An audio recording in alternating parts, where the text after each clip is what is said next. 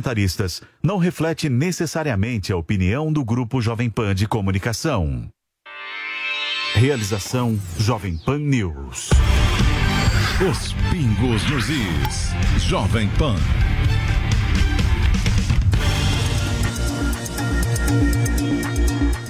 Agora 18 horas, pelo horário de Brasília. Seja muito bem-vindo, você que nos acompanha na TV Jovem Pan News e no rádio, redes Jovem Pan News e Jovem Pan FM. No ar para você mais uma edição de Os Pingos nos Is. Hoje é terça-feira, dia 7 de março de 2023. Lembrando que já estávamos no ar desde 5h40 no YouTube, no canal do Pingos e na Panflix. Começa mais cedo por lá. A nossa transmissão tem 20 minutos de conteúdo exclusivo para você. Amanhã te convido também. Pode chegar mais cedo, a partir das 20 para 6 já tem pingos no ar, no YouTube e na Panflix. Aqui comigo, os nossos comentaristas: Alan Gani, Roberto Mota, José Maria Trindade e Tiago Pavinato. Vamos aos destaques desta terça. Deputado quer que PGR investigue mensalão da CPMI do 8 de janeiro. Produtores rurais reagem e começam a expulsar invasores do MST. Tem uma entrevista com o senador Flávio Bolsonaro. Isso e muito mais agora, aqui em Os Pingos nos Is. Opinião. Hora de colocar os pingos nos is. A gente abre o programa de hoje trazendo para você uma entrevista. Está conosco ao vivo a partir de agora aqui em Os Pingos nos Is o senador Flávio Bolsonaro, para falarmos um pouco sobre o assunto que está mobilizando a todos nós nas últimas semanas, essa expectativa em torno da volta, do retorno do ex-presidente Jair Bolsonaro ao Brasil. O senador Flávio já está com a gente por aqui. Senador, em primeiro lugar, muito obrigado pela presença, por atender ao nosso convite. Boa noite. Pessoal, estou sem retorno, não estou ouvindo aqui. Tá certo. A gente vai tentar restabelecer então a conexão com o senador Flávio e daqui a pouquinho ele conversa com a gente. Enquanto isso, passo para você então, Zé, José Maria Trindade, em Brasília. Como é que está o clima por aí, Zé, em relação a isso, essa possibilidade da volta do ex-presidente Jair Bolsonaro? É algo que já está preocupando também os opositores do ex-presidente, Zé? Olha, há uma grande expectativa, mas não, não chega a ser uma pressão. É uma expectativa boa, no sentido de que ele será bem recebido aqui no Brasil com a volta e que será muito importante, sim, o papel dele viajando pelo país, participando do PL, mas eu não senti exatamente um nível de cobrança ou mesmo possibilidade de pressão para a, a volta dele em qualquer momento. É, o que todos avisam é o seguinte: olha, o presidente Bolsonaro vai voltar, né? E, e aí o prazo de volta é dele. E é natural que um presidente da República saia e deixe alguns meses ali o presidente, eh, o novo presidente, desenvolver o seu trabalho para que depois ele, através da oposição, possa fazer eh, o, o, os, seus, os seus posicionamentos. Portanto, não há, Vitor, uma pressão assim nessa história de volta imediata do ex-presidente. Perfeito. Valeu, Zé. E agora sim, contato já estabelecido, já está na escuta o senador Flávio Bolsonaro. Obrigado, senador, por atender ao nosso convite. Bem-vindo, boa noite. Boa noite, Vitor, Zé Maria, Mota, Alain e Pavinato. Agora sim, ouvindo bem. Uma grande honra, mais uma vez, estar participando aqui com vocês. Ô, senadores, sobre essa possibilidade da volta do seu pai, do ex-presidente Jair Bolsonaro ao Brasil. O senhor, inclusive, fez uma postagem mais cedo nas redes sociais, depois apagou com uma previsão de data para o retorno dele que era o dia 15 de março, quarta-feira da semana que vem. O senhor anunciou que o ex-presidente voltaria na semana que vem, depois apagou essa postagem. Por que isso? Porque essa, essa mudança, essa, essa remoção da postagem e tem alguma nova data prevista, senador? Eu acho que é excesso de saudade, né? Querer que ele volte logo para cá para estar tá novamente ajudando o nosso Brasil. E agora numa situação diferente, quando ele estava na presidência da República, obviamente mas ali foi uma data que não estava confirmada ainda.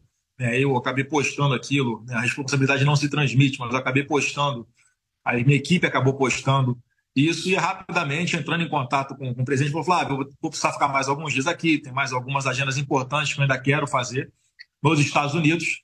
Mas ele falou: olha, em breve eu estou voltando, mas como bem é, falou o Zé Maria, a data exata, quem vai poder dar é ele.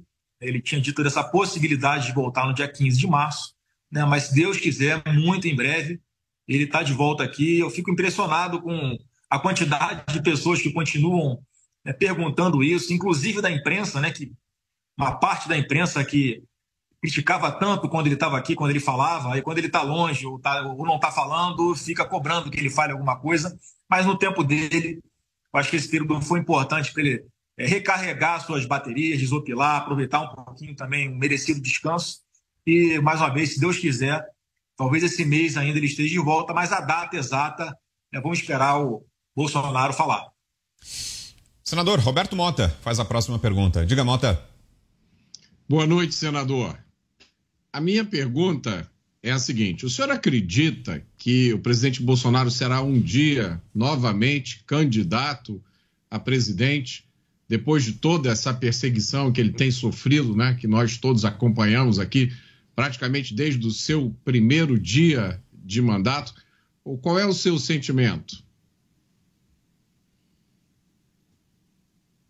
O meu sentimento é que o Brasil já está sentindo saudades dele de uma forma muito rápida e pelo menos eu trabalho aqui com a ideia permanente de que em 2026, se Deus quiser, nós teremos novamente Bolsonaro concorrendo à presidência do Brasil. Eu acho que ele merece um mandato, como eu digo, Mota, para jogar num gramado limpo, um gramado do Maracanã, né? porque ele pegou quatro anos aqui com pandemia, é, com guerra da Rússia com a Ucrânia, com a maior crise hídrica dos últimos 90 anos do Brasil, uma, uma imprensa militante contra ele, infelizmente muitas interferências também de outros poderes dentro do executivo.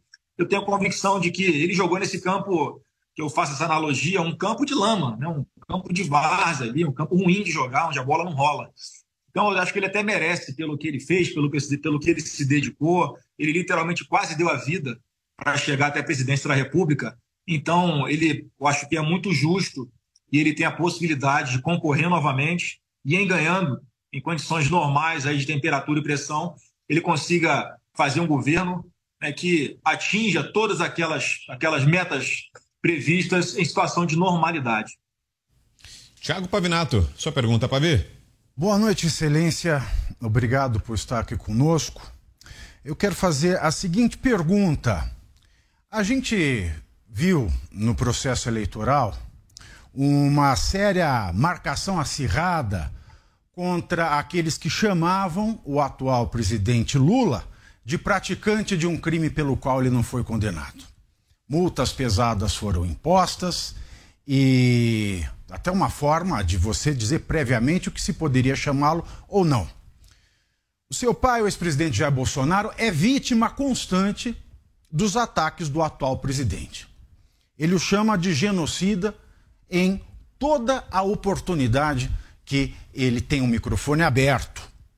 Na semana passada, o ministro Toffoli, ele arquivou os inquéritos que analisavam possível crime relacionado à pandemia e às condutas de seu pai, então presidente, no STF. Portanto, ele não pode ser chamado de genocida. Isso é uma calúnia. Todavia, ao mesmo tempo em que nós temos ações judiciais repetidas para coibir que se chame Lula de praticante de um crime pelo qual ele não foi condenado, nós não temos visto esta marcação acirrada contra o atual presidente.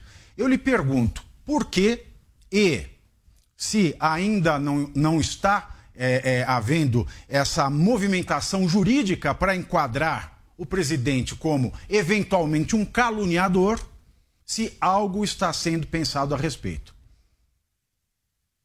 Avinato, indo por partes aí, é óbvio que a gente toma as medidas judiciais que cabem para vários, vários assuntos. Tomamos, inclusive, durante as eleições, e todos acompanharam um tratamento diferenciado. Isso a gente, eu tenho imunidade parlamentar para falar isso, inclusive, né? Espero que ainda tenha, né?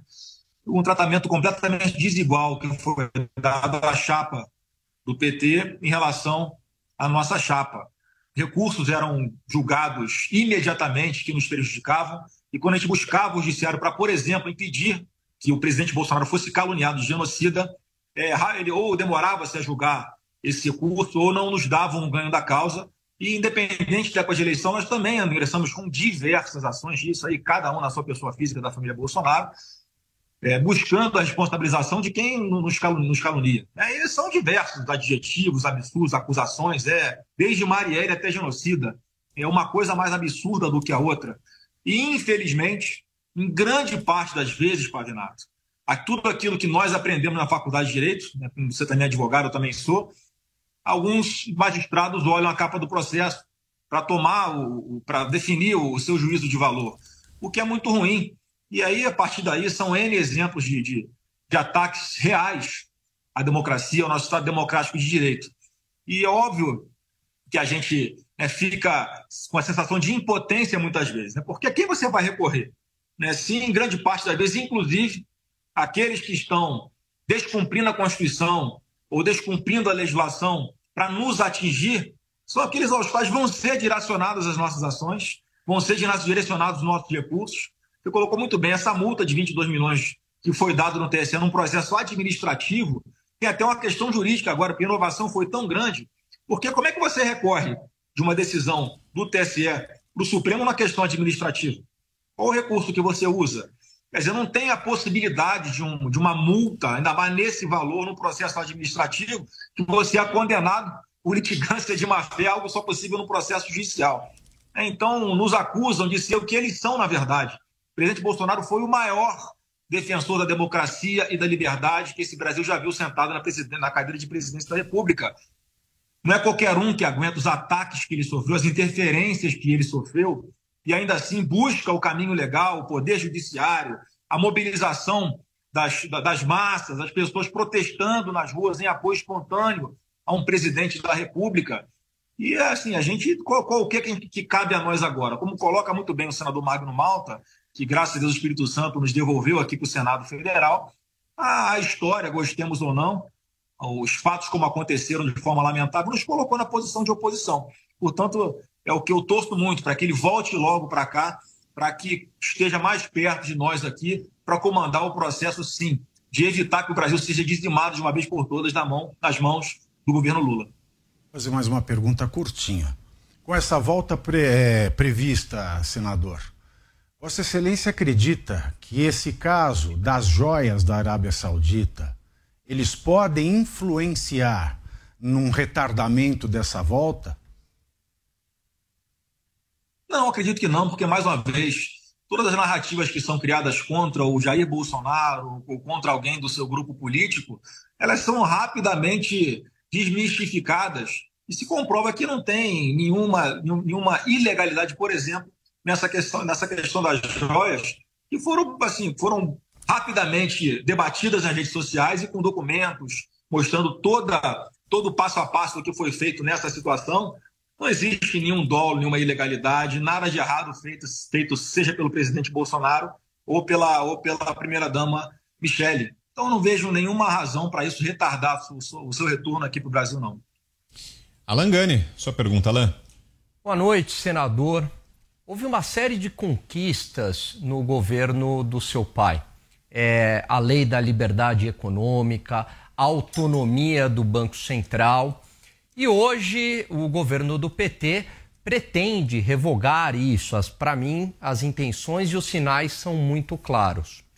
No Congresso Nacional, haveria apoio, haveria espaço isto é um risco real, a revogação da autonomia do Banco Central, por exemplo? Alain, não acredito de forma alguma nesse tipo de retrocesso. Se tem uma pauta que une aqui os parlamentares, é a pauta econômica, em sua grande maioria, em função do que a população escolheu nas urnas em 2022. É, portanto, são avanços que estão se mostrando muito, muito importantes, fundamentais, vitais, inclusive. Porque se nós tivéssemos hoje um Banco Central que dependesse ou que estivesse nas mãos, no colo do, do, atual presidente da República, a inflação no Brasil já tinha explodido.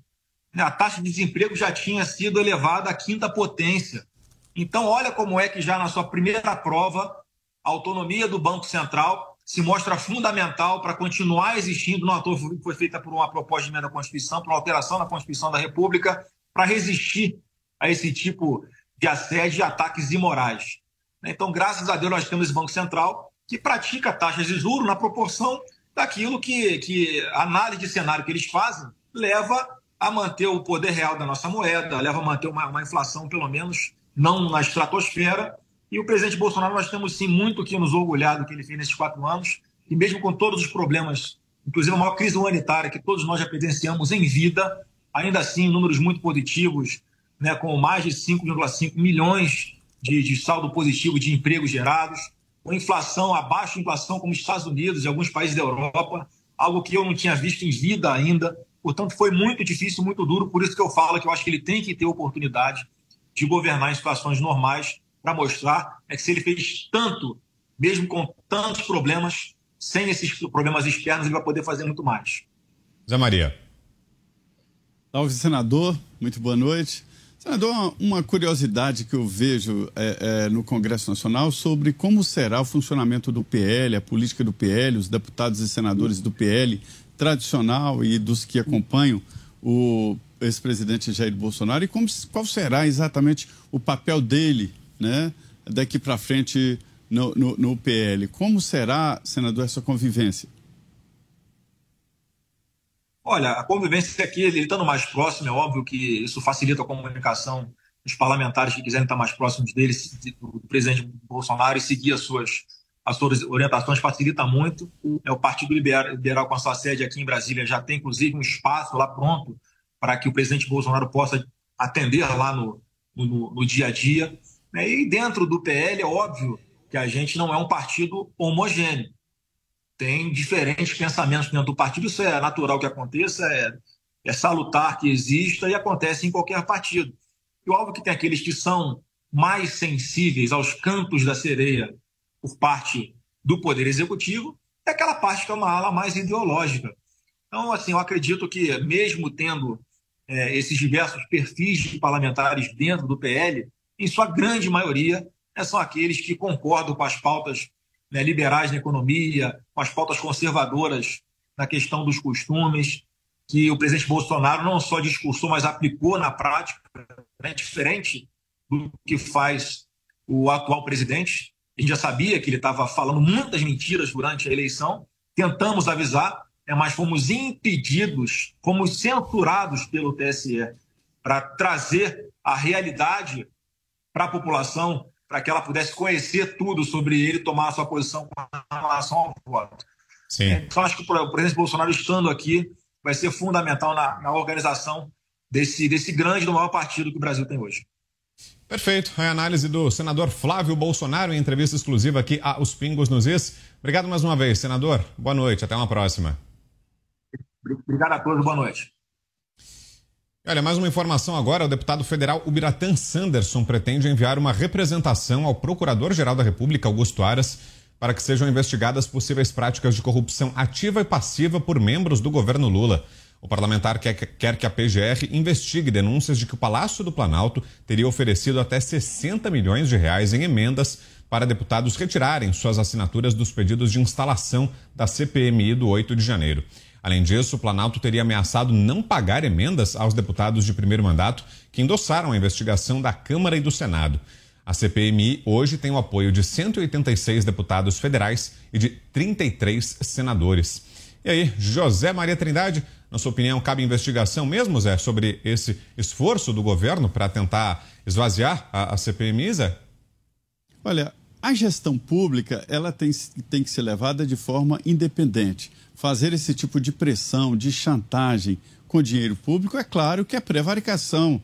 Prevaricação é fazer ou deixar de fazer algo em virtude de interesse próprio de terceiro. Não tem nada mais configurado do que isso. Olha, Vitor, nós vivemos, é, no momento, uma, um, um debate muito profundo da sociedade. E a eleição, essa eleição polarizada, onde Lula ganhou com menos de 1% dos votos, né, se viu muito bem para debater o que é uma prática política saudável, uma prática política legal, do que uma prática política, embora seja uma prática antiga, mas uma prática danosa. Essa história de usar dinheiro público para intimidar, para ameaçar o Congresso Nacional, é claro que é crime. Algum desavisado já pode dizer: ah, mas sempre se usou assim, sempre foi crime. Mas agora, mais do que nunca, há uma concepção geral de que a gestão pública deve ser eficiente e independente de forma equilibrada, ou seja, não se pode fazer isso. É verdade, é, o orçamento secreto foi transformado em emenda parlamentar. Quem executou até o dia 31 de dezembro, durante o governo Bolsonaro, tudo bem. Quem ficou para agora, ou seja, os novos parlamentares, não podem executar esse, é, é, que é um direito que está no, no orçamento. O fim da, da, da, do orçamento secreto levou essa verba para as emendas parlamentares e impedir o exercício. Você pode até questionar, né? Ah, mas o legislativo não tem como função exercer o, o, o, o orçamento. É verdade, isso é uma função do executivo, mas está lá, no orçamento o dinheiro e pronto. Não dá mais para tolerar esse tipo de coisa. Nós sempre assistimos aqui, mas são práticas que ficaram no passado. Eu me lembro do general Luiz Ramos, Luiz Eduardo Ramos, conversando com líderes. Quando falaram nessa história de liberação de emendas, ele levantou a mão e falou assim: Eu não vou colocar a minha mão nisso aí. Dizendo o seguinte: que o governo Bolsonaro não iria chafurdar nesta lama de comprar votos no Congresso Nacional em troca de emendas parlamentares, ou seja, de dinheiro público. E agora a gente vê voltando isso sem nenhum constrangimento. A CPI é uma arma da minoria. O requerimento foi apresentado. A CPI tem que ser instalada. Retirar assinaturas através de recursos públicos é uma forma, sim, de prevaricação. Para você, Tiago Pavinato, pode haver alguma ilegalidade, Pavi, nessa operação montada pelo governo? Bom, essa é uma questão complexa, mas imoral ela é. Antiética ela é, é abjeta ela é. Agora, não é nem corrupção ativa nem corrupção passiva. Então, ele já começou mal. Não dá para investigar por corrupção ativa nem passiva, porque esse é um crime que se comete através de agente particular que não exerce função pública e alguém que, que é, é, tem a função pública. Então, você tem duas figuras, um particular ou uma autoridade que obtém uma vantagem ilícita. Mas é uma relação necessariamente entre particular e funcionário público. Então, corrupção ativa e passiva não é. O que, que poderia ser? Concussão. Artigo 316, se não me falha a memória, do Código Penal. Concussão é um crime em que se exige uma vantagem, né? Se exige uma vantagem indevida. Um funcionário público para outro. O governo federal, porque ele tem o poder discricionário de distribuir as emendas, ele dizer: Olha, eu vou te dar essa emenda, você está se comportando direitinho, eu vou te dar. Isso poderia ser concussão no mundo da ética, no mundo da moral, sim. Mas no mundo é, da técnica jurídica que nós conhecemos no Brasil, não é. Seria concussão se o deputado, para que retirasse o nome da lista de assinaturas para a CPMI, exigisse o recebimento da emenda. Isso é a vantagem devida, porque é discricionário do executivo. E como nós estamos vendo, é o executivo que está oferecendo dentro do seu poder discricionário. Ah, Pavinato, isso não é justo. Não é. A nossa lei é injusta. E a nossa lei é injusta porque o nosso legislador não se preocupa com leis justas. Olha o perigo aí. Eu costumo comparar esse caso, para todo mundo entender, com a prostituição. Prostituir-se no Brasil não é ilegal. Um cliente que paga a prostituta ou o prostituto não comete crime e nem o prostituto ou a prostituta comete crime por se prostituir e receber esse dinheiro. Crime no Brasil é o rufianismo, a cafetinagem, é explorar a prostituição alheia. Portanto, se tiver um cacique partidário que exija que pessoas do seu partido, da sua bancada, aceitem retirar os seus nomes dessa lista em troca do recebimento de emendas, aí eu tenho um crime de concussão. Mas isso é muito difícil de se pegar. Mas isso é muito sério e mostra que nós andamos muitas casas para trás nesse exercício de moralização da política. E aí, Roberto Mota, independentemente dessa discussão jurídica, né, sobre se há ou não ilegalidade nessa ofensiva do governo contra os parlamentares, será que isso vai ter resultado? Será que os deputados e senadores podem recuar e isso pode acabar sabotando a CPMI, Mota? É uma excelente pergunta, Brown. Como eu já disse aqui, daqui a pouco o Brasil deixa de ser uma nação e se torna uma grande investigação. Seremos divididos entre investigadores e investigados. Agora, existe sempre o risco né, de algumas pessoas estarem ao mesmo tempo na posição de investigadores e de investigados. Mas, tirando essa questão moral e jurídica, é claro que o deputado Sanderson tem razão.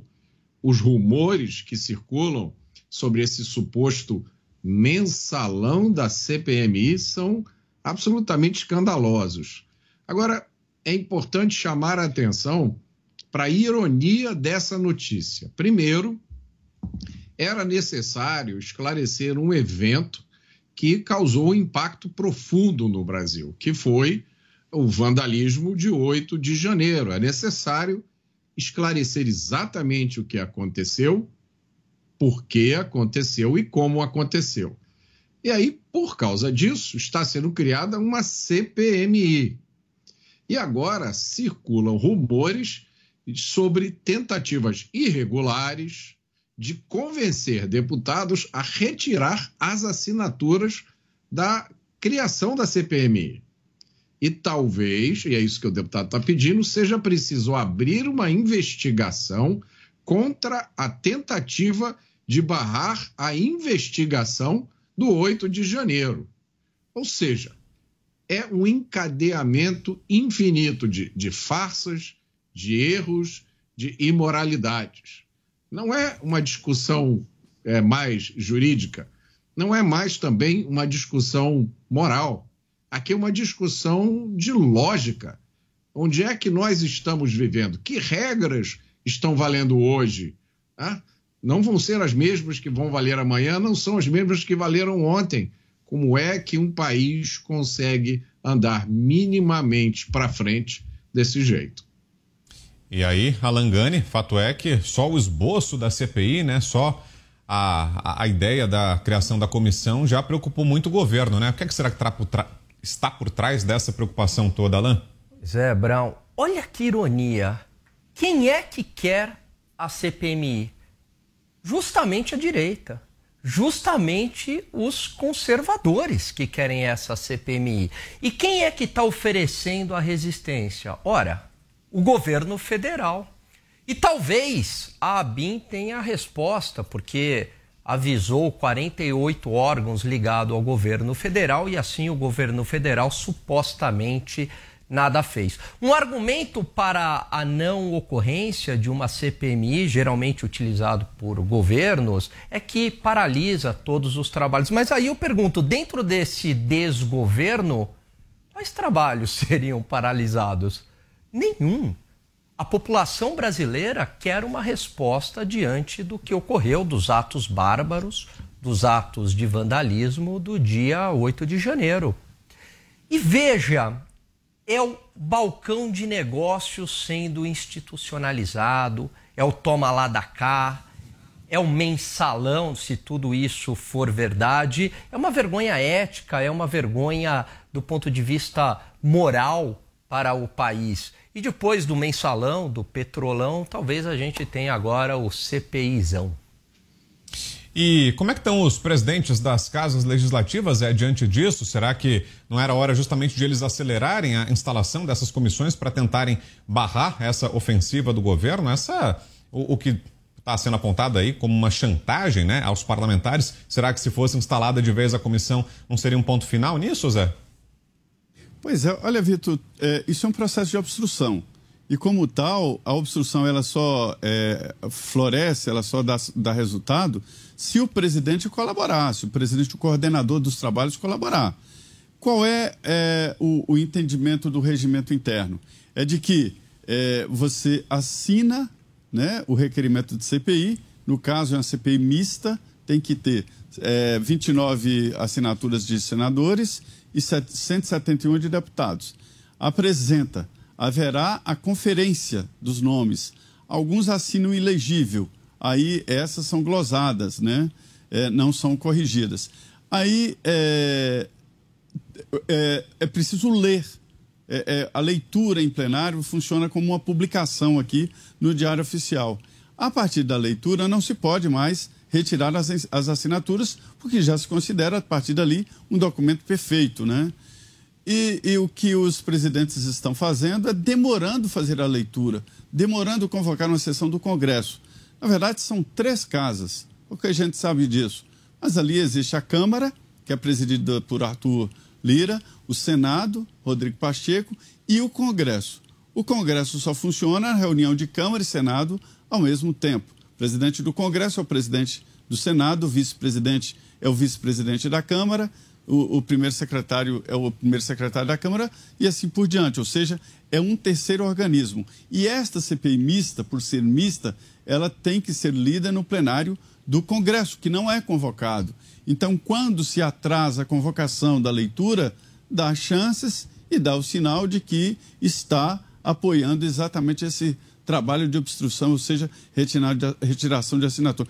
Ô, Vitor, isso é uma coisa tão vergonhosa, tão vergonhosa, que se eu fosse parlamentar, eu renunciaria, mas não retiraria uma assinatura. E tem gente que chega lá e risca, me, me empresta o requerimento aí, e risca o nome assim, já houve caso de rasgar o requerimento para se ter uma ideia. Isso é uma comprovação de que ficou com vergonha do que ele fez. Então a história é a seguinte: não acredita, não assina. Retirar a assinatura é passar o recibo de que foi comprado. E existe mesmo um balcão, uma vitrine no Congresso Nacional. E diante disso que o Zé narrou para a gente, Pavi, você acha que teria que ser intensificada a pressão, então, sobre os presidentes da Câmara e do Senado para que agilizassem a instalação dessas comissões? A vergonha, né? O Zé falou aí, risca o nome. Sabe o que dá mais vergonha? O que dá mais vergonha é que esse sujeito que risca o nome é reeleito. Que sabe o que isso mostra? Porque todo mundo viu quem assinou. A lista é pública. Lá, 186 que assinaram na, na Câmara dos Deputados. Vai um lá e risca. Aí você não vê o nome no dia seguinte. Todo mundo sabe quem foi, quem é o comprado. Aí o cara é reeleito. Quem é o eleitorado dele? É um eleitorado comprado é gente que vota por dentadura, é gente que vota por cesta básica, é gente que vota de cabresto. Veja como é um reflexo muito sério do Congresso com o eleitor. Porque se o sujeito que vai lá não merece nem ser chamado de parlamentar, é prostituta mesmo, e risca o nome, por dinheiro, depois de uma denúncia como essa, e ele é reeleito, não acontece nada mais do que um reflexo da triste realidade da falta de consciência democrática do eleitorado para com a relação do é, é, eleito com o poder executivo. Agora, esperar que Arthur Lira e Rodrigo Pacheco vão agilizar uma CPI, o CPMI, que é mista, contra a vontade do governo, que apostou na reeleição de ambos, apostou financeiramente, é imoral, é, mas dentro da legalidade. Apostou financeiramente, apostou eticamente, apostou contra o próprio PT, porque tem ministro lá dentro que a Glaze já deixou claro que não suporta, mas foi o preço a se pagar. Então, eles não vão fazer nada para adiantar algo que o povo queira. Porque a última entidade nesse país que é privilegiada por qualquer coisa em Brasília é o povo. Os pingos nos is.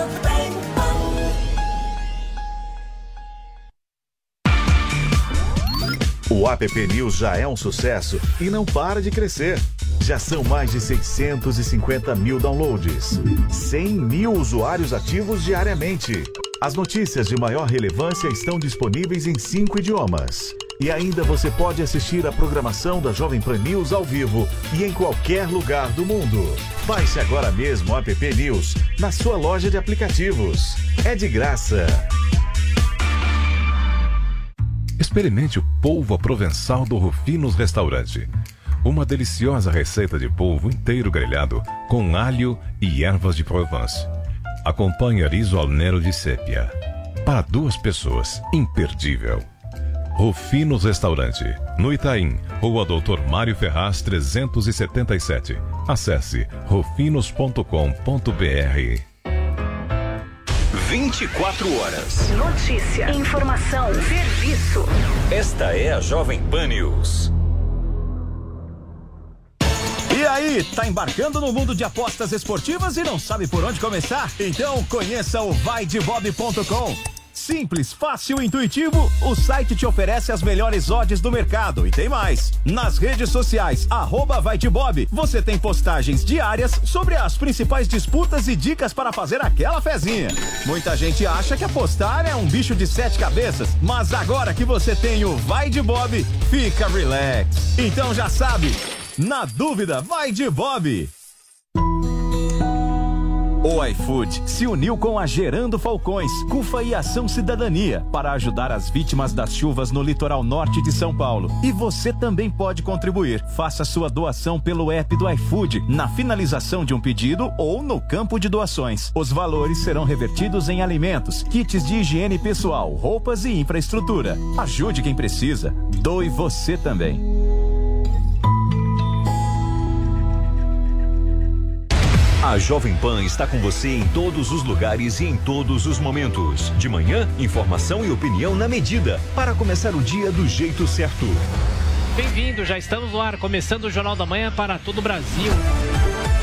Os principais assuntos. principais assuntos. A notícia de última hora. Uma frente fria chegou ao Rio de Janeiro. E aquilo que mexe com a sua rotina. Até o momento, o engarrafamento. Tudo passa pelo microfone da Pan. A Jovem Pan está com você o tempo todo, com som e imagem. De Brasília, Luciana Ventura. Certo, Popeta, como é que foi a conversa com o Marcelinho? Rio, Rodrigo Viega.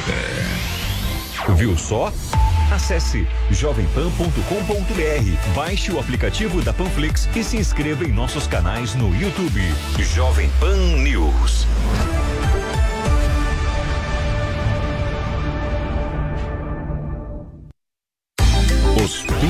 Nos is. A pergunta já está no ar e a partir de hoje com uma novidade. Eu falei isso mais cedo aqui no começo da transmissão, para quem estava já nos acompanhando na Panflix e no YouTube, naqueles nossos primeiros minutinhos de conteúdo exclusivo, antes de começar o programa na TV e no rádio. A partir de hoje você pode votar no site da Jovem Pan e também no Twitter, no arroba Jovem Pan News, que é o perfil oficial da Jovem Pan no Twitter. O site da Jovem Pan e o Twitter, arroba Jovem Pan News, são os dois caminhos para que você participe da nossa enquete. E está aí na tela a pergunta de hoje. Você acha que o governo deve ser investigado por tentar esvaziar a CPI do 8 de janeiro? Sim ou não? E quase a totalidade dos que já votaram dizendo que sim, 97,14% e 2,86% não. Foram 118 votos até agora e você pode continuar participando no site da Jovem Pan e também no Twitter, arroba Jovem Pan News. A gente muda de assunto agora e fala sobre as invasões do MST. Na Bahia, produtores rurais decidiram agir por conta, conta própria contra as invasões do movimento dos trabalhadores rurais sem terra.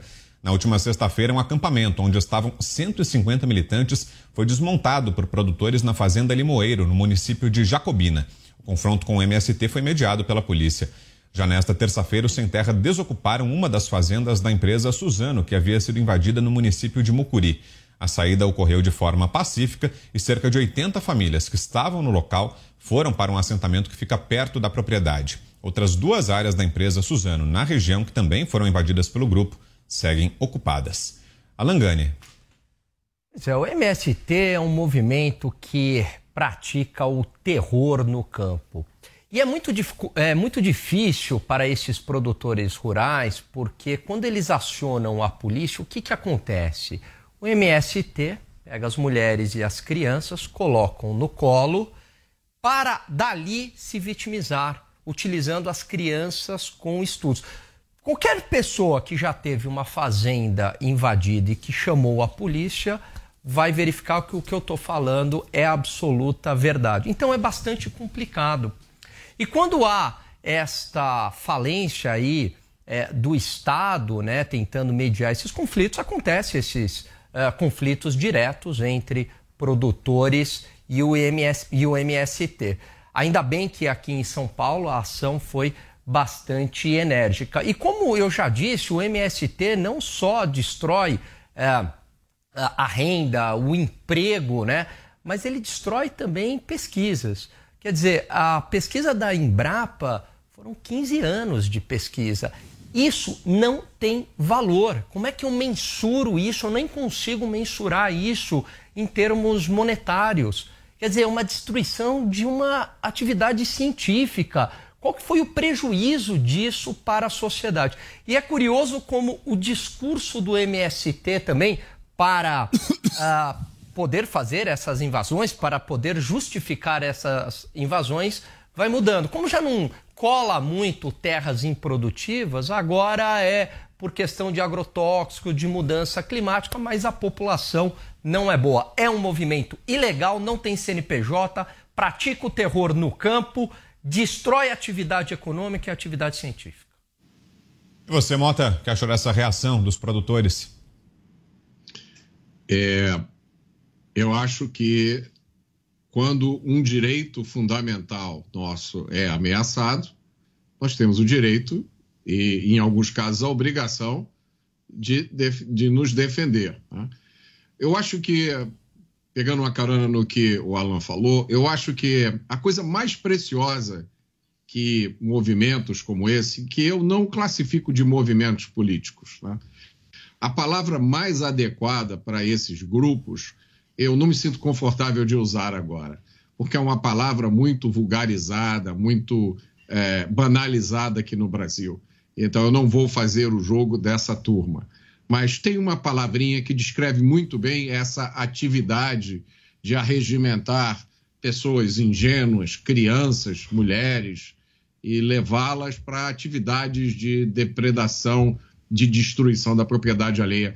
Mas, como eu ia dizendo, eu acho que a coisa mais preciosa que é destruída por esse tipo de atividade, quando se tolera esse tipo de atividade, é uma coisa chamada segurança jurídica, né? que é aquela certeza que você tem de que um direito seu não vai ser violado. Né?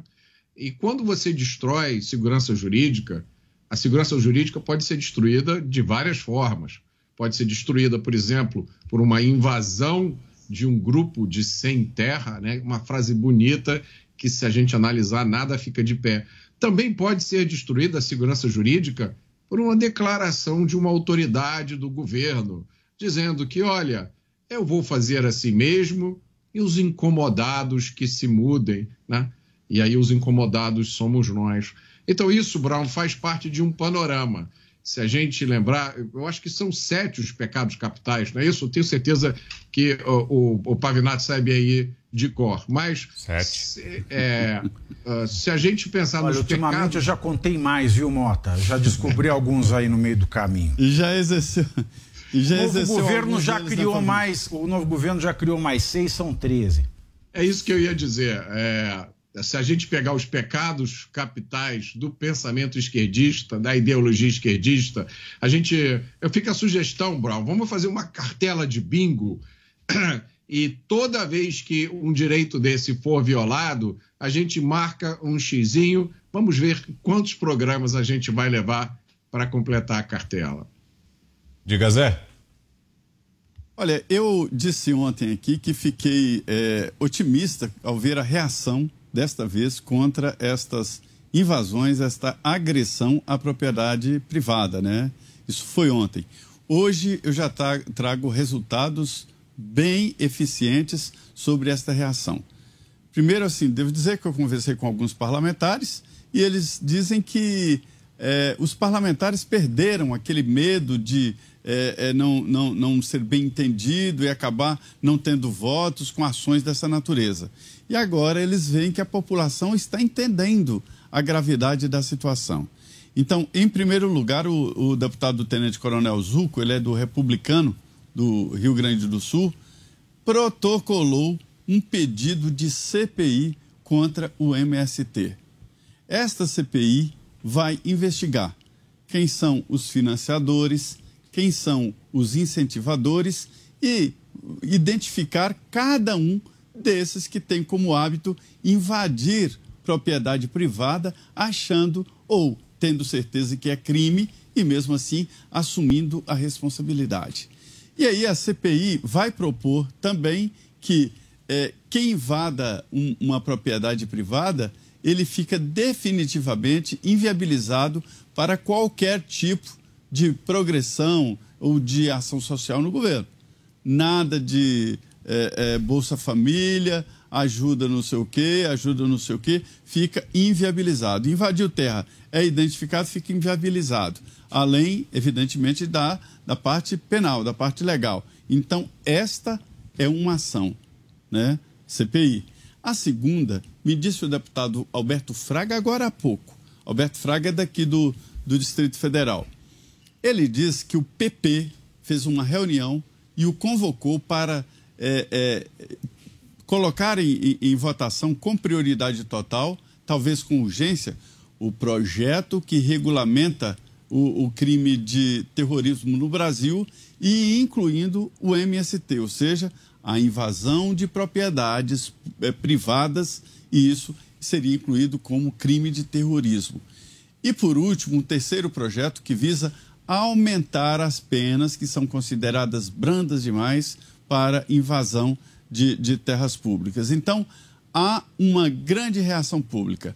A frente parlamentar é, que se chama a, a, bancada ruralista, né? a Frente Parlamentar de, de, em Defesa da Agropecuária, fez uma reunião e discutiu longamente reação a esse tipo de procedimento que era comum e que agora ninguém mais aceita. Então, diante do que eu narrei ontem no Congresso e trago aqui agora ações concretas tomadas hoje, e alguns até disseram, alguns deputados disseram que ouviram aqui os nossos comentários e se inspiraram exatamente na reação. E aí é, é, haverá uma ação exatamente porque houve uma mudança de mentalidade. Esta mudança de mentalidade que leva, inclusive, os fazendeiros, a, a, o cidadão comum, a tomar partido do dono da propriedade e expulsar o MST. Então, esta é uma nova realidade, viu? Tiago Pavinato, diga para ver. Parabéns, né? não deveria ser assim, mas parabéns, legítima defesa. Teve um crime contra é, é, é, fazendeiros e os fazendeiros reagiram a isso. Desocuparam duas fazendas e hoje, à tarde, né, mais uma foi é, deixada pelos próprios bandidos do MST. Bom, o que me assusta nisso tudo é a passividade do Estado da Bahia. Porque é, eu repito aqui, não me canso de dizer por que é que o secretário de Segurança Pública da Bahia não está preso, a exemplo do Anderson Torres de Brasília. Porque é que o governador da Bahia, que é do PT, não está afastado. O governador do Distrito Federal está afastado até hoje. Por que é que não se decreta a intervenção do governo federal na Bahia? Afinal de contas, eu estou falando do mesmo buquê de crimes no dia 8 de janeiro e no sul da Bahia. É, são os mesmos tipos penais. É o mesmo tratamento penal. São quase mesmíssimos, idênticos os artigos do Código Penal, mas lá não. Lá vale o deboísmo. Os sem terra estão saindo lá, estão indo embora. Nada acontece estão lá com, com a arma do crime na mão, fumegando, que é a situação de flagrância do crime, e nada acontece. Eles são intocáveis. A eles não se aplica a lei. Onde é que está a autoridade brasileira? Hoje, é, eu vi no, na Folha de São Paulo que o Alexandre de Moraes e a Rosa Weber foram para a Colmeia. Eles iam para Papuda também, mas desistiram. Lá na Comé falaram com algumas detentas.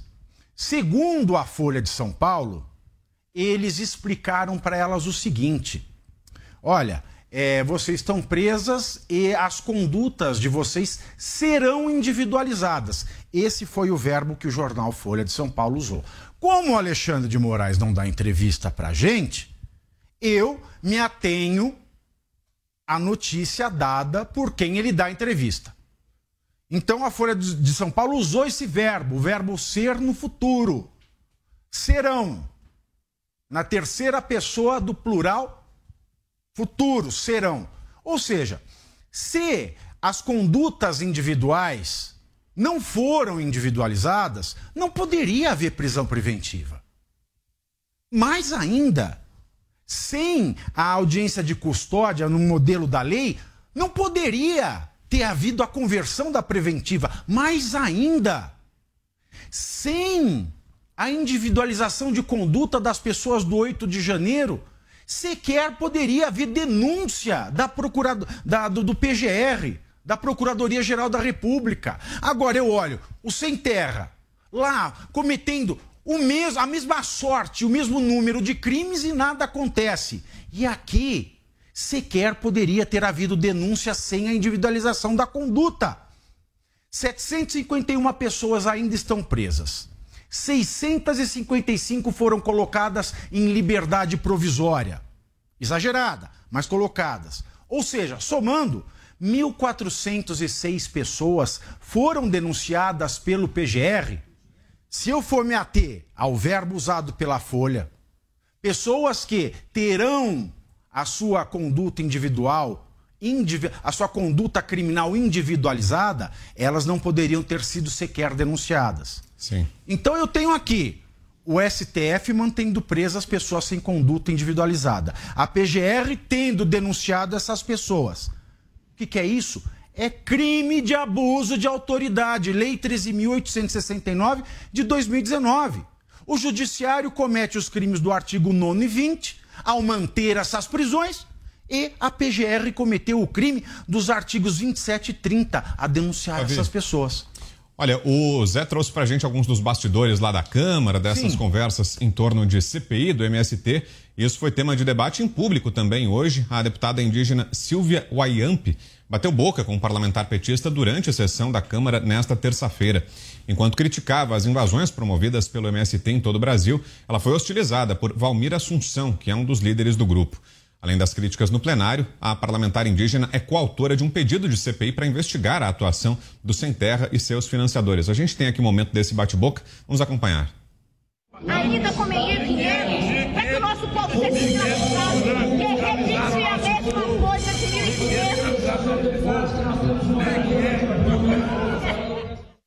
Volto com você então, Zé. Temos mais um minuto e meio. Olha, Vitor, esta é, eu, eu acompanhei isso aí. É, Para se ter uma ideia, alguns deputados são eleitos por votos exatamente do MST, de pessoas que, são, que estão ali, existe no PT, inclusive várias ligas, né, as ligas campe, campesinas, existem pelo menos três ligadas exatamente ao pessoal do MST, é, é, e o PT acaba abrigando essas várias tendências. E eles são muito agressivos. Quando eles ficaram sabendo que já havia número suficiente de assinaturas para criar a CPI do MST, eles ficaram assim visivelmente alterados, né? não queriam e eu não duvido de que o governo vá tentar evitar essa CPI. Foi uma reação muito rápida, muito rápida. É, houve consulta, eu vi, inclusive, na, na, na frente parlamentar da, da agricultura, né? É, e eles disseram: olha, isso aí não vai contra a, a, nossa proposta da Frente é, de, Parlamentar de Agricultura, é a bancada ruralista. Não vai contra a nossa proposta, muito pelo contrário. Pode mandar ver que a gente está apoiando. E aí, rapidamente, o requerimento conseguiu as 171 assinaturas. E se esta CPI funcionar realmente e convocar pessoas, aí será convocar, nada de convite, para depor, aí haverá explicação qual é o segredo de manutenção desse pessoal zanzando daqui, zanzando para lá, atazanando a vida do agricultor, provocando violência no campo, quem é que financia, quem é que orienta e quem é que induz essas pessoas a caírem nesse canto da sereia. Mesmo se houver a divisão de algumas fazendas, não há como sobreviver exatamente numa gleba dessa sem nenhuma tecnologia, sem recursos, sem investimentos e assim por diante. Para você, Alan, pode ser uma boa CPI do MST? Há muito tempo deveria ter. O MST não deveria existir, porque um grupo que comete crimes no campo, que toca o terror literalmente no campo, desde o governo Fernando Henrique Cardoso, não deveria existir. É uma instituição que é criminosa. E o que é mais curioso, eu não vejo nenhum adjetivo no consórcio. Há anos nessa mídia progressista. A gente não, não, olha, né? A gente não lê nada falando atos antidemocráticos, terrorismo, absolutamente nada. em notícias factuais. Porque quando é do outro lado, em reportagens factuais, não estou nem falando em texto de opinião. A reportagem factual é carregada de adjetivos e de rótulos, quando é contra conservadores. Agora, quando é do outro lado, absolutamente nada. Mesmo que a incitação à violência, mesmo que o crime contra a propriedade privada e contra pessoas e contra o meio ambiente, porque há crime ambiental também, esteja visível. Está ali. Mas nada. Então é um duplo padrão da justiça, como o Pavinato bem colocou aqui, e um duplo padrão da imprensa do consórcio.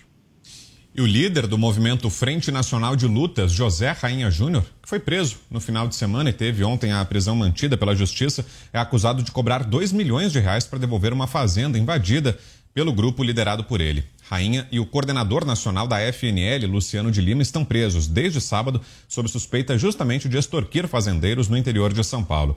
De acordo com a Polícia Civil, a dupla e um terceiro envolvido lideram uma quadrilha que teria extorquido seis fazendeiros da região do Pontal do Paranapanema, no interior paulista. Segundo informações divulgadas pelo site Metrópolis, a fazendeira Maria Nancy, da cidade de Rosana, foi uma das vítimas do grupo. Foi ela quem revelou aos policiais que o trio pediu 2 milhões e 20 alqueires de terra para devolver a fazenda dela, invadida em outubro de 2021. Em nota divulgada no último domingo, os advogados Raul Marcelo e Rodrigo Chisolini, que representam os líderes da FNL, afirmaram que Rainha e Lima são dois trabalhadores do campo que lutam por justiça social e reforma agrária e que vão utilizar, dentro da lei, todos os recursos necessários. Os pingos nos is.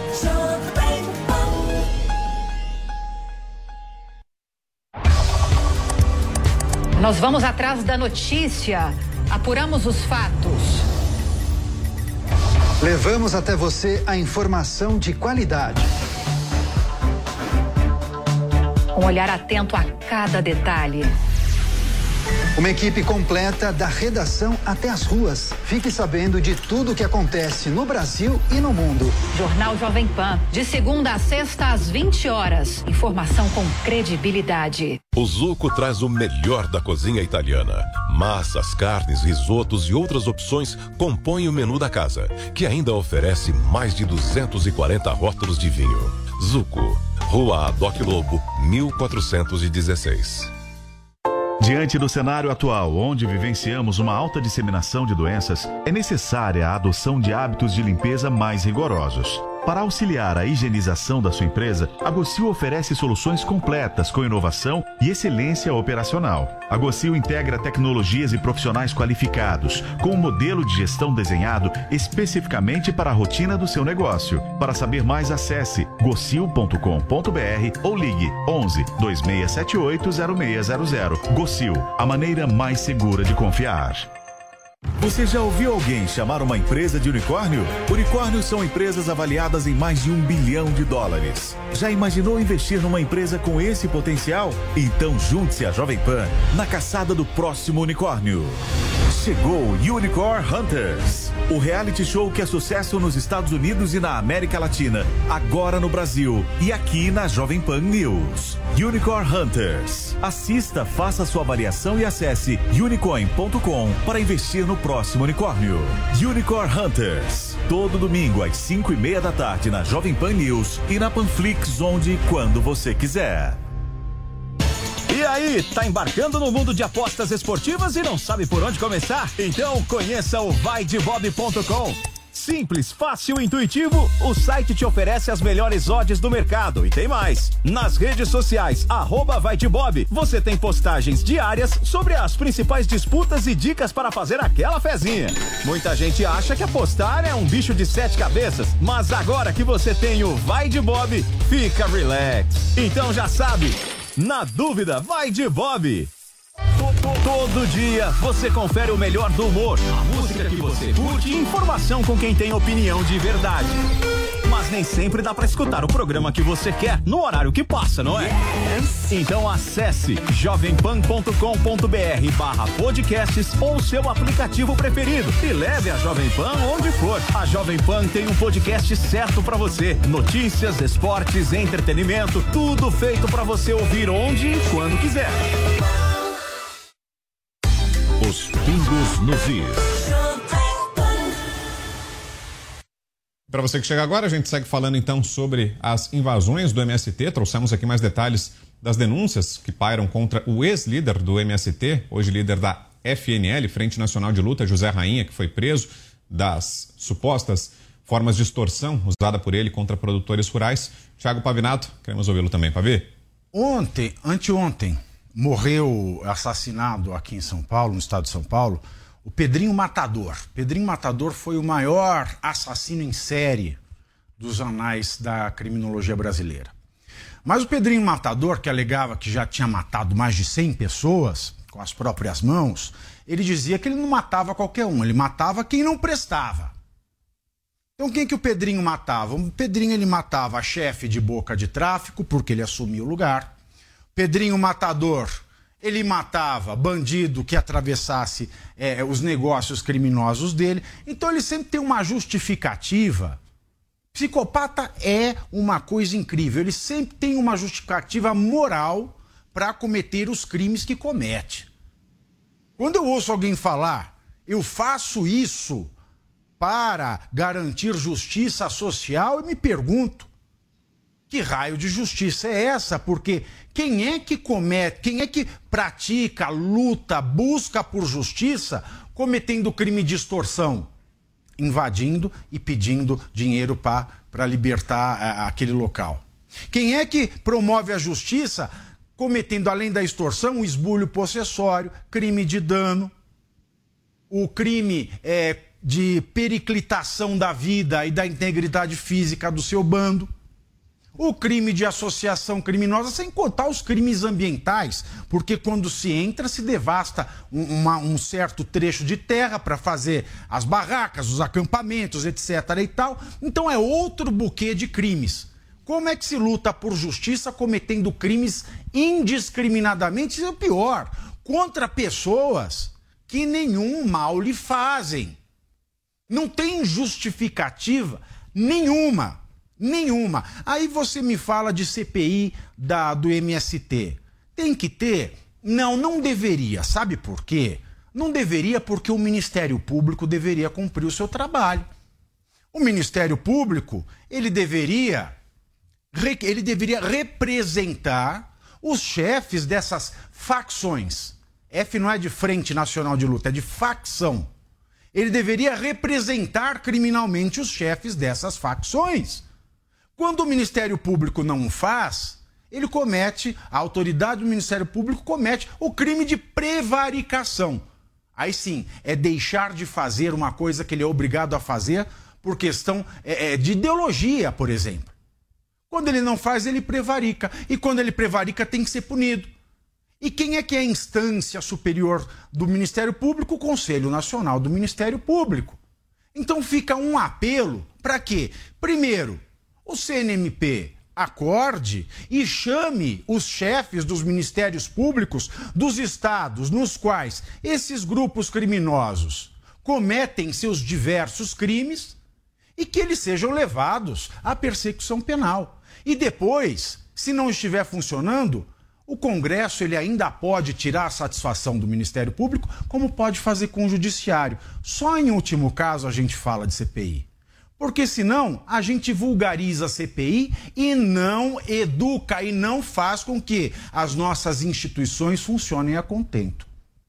E isso economicamente tem reflexos também, né, Alain? Essas, esse avanço do MST e de outros movimentos, da Frente Nacional de Lutas, enfim, mas desses movimentos, isso tem reflexos econômicos, né? Pode inclusive afugentar é, investimentos, né? Prejudicar ah, os nossos investimentos. Né? Totalmente. Né? A insegurança jurídica no campo, o agronegócio ele representa 27% do PIB brasileiro. Essa ideia né, da reforma agrária, como se aqui é, fosse um grande latifúndio, isso é uma ideia do passado, isso é uma mentira marxista barata.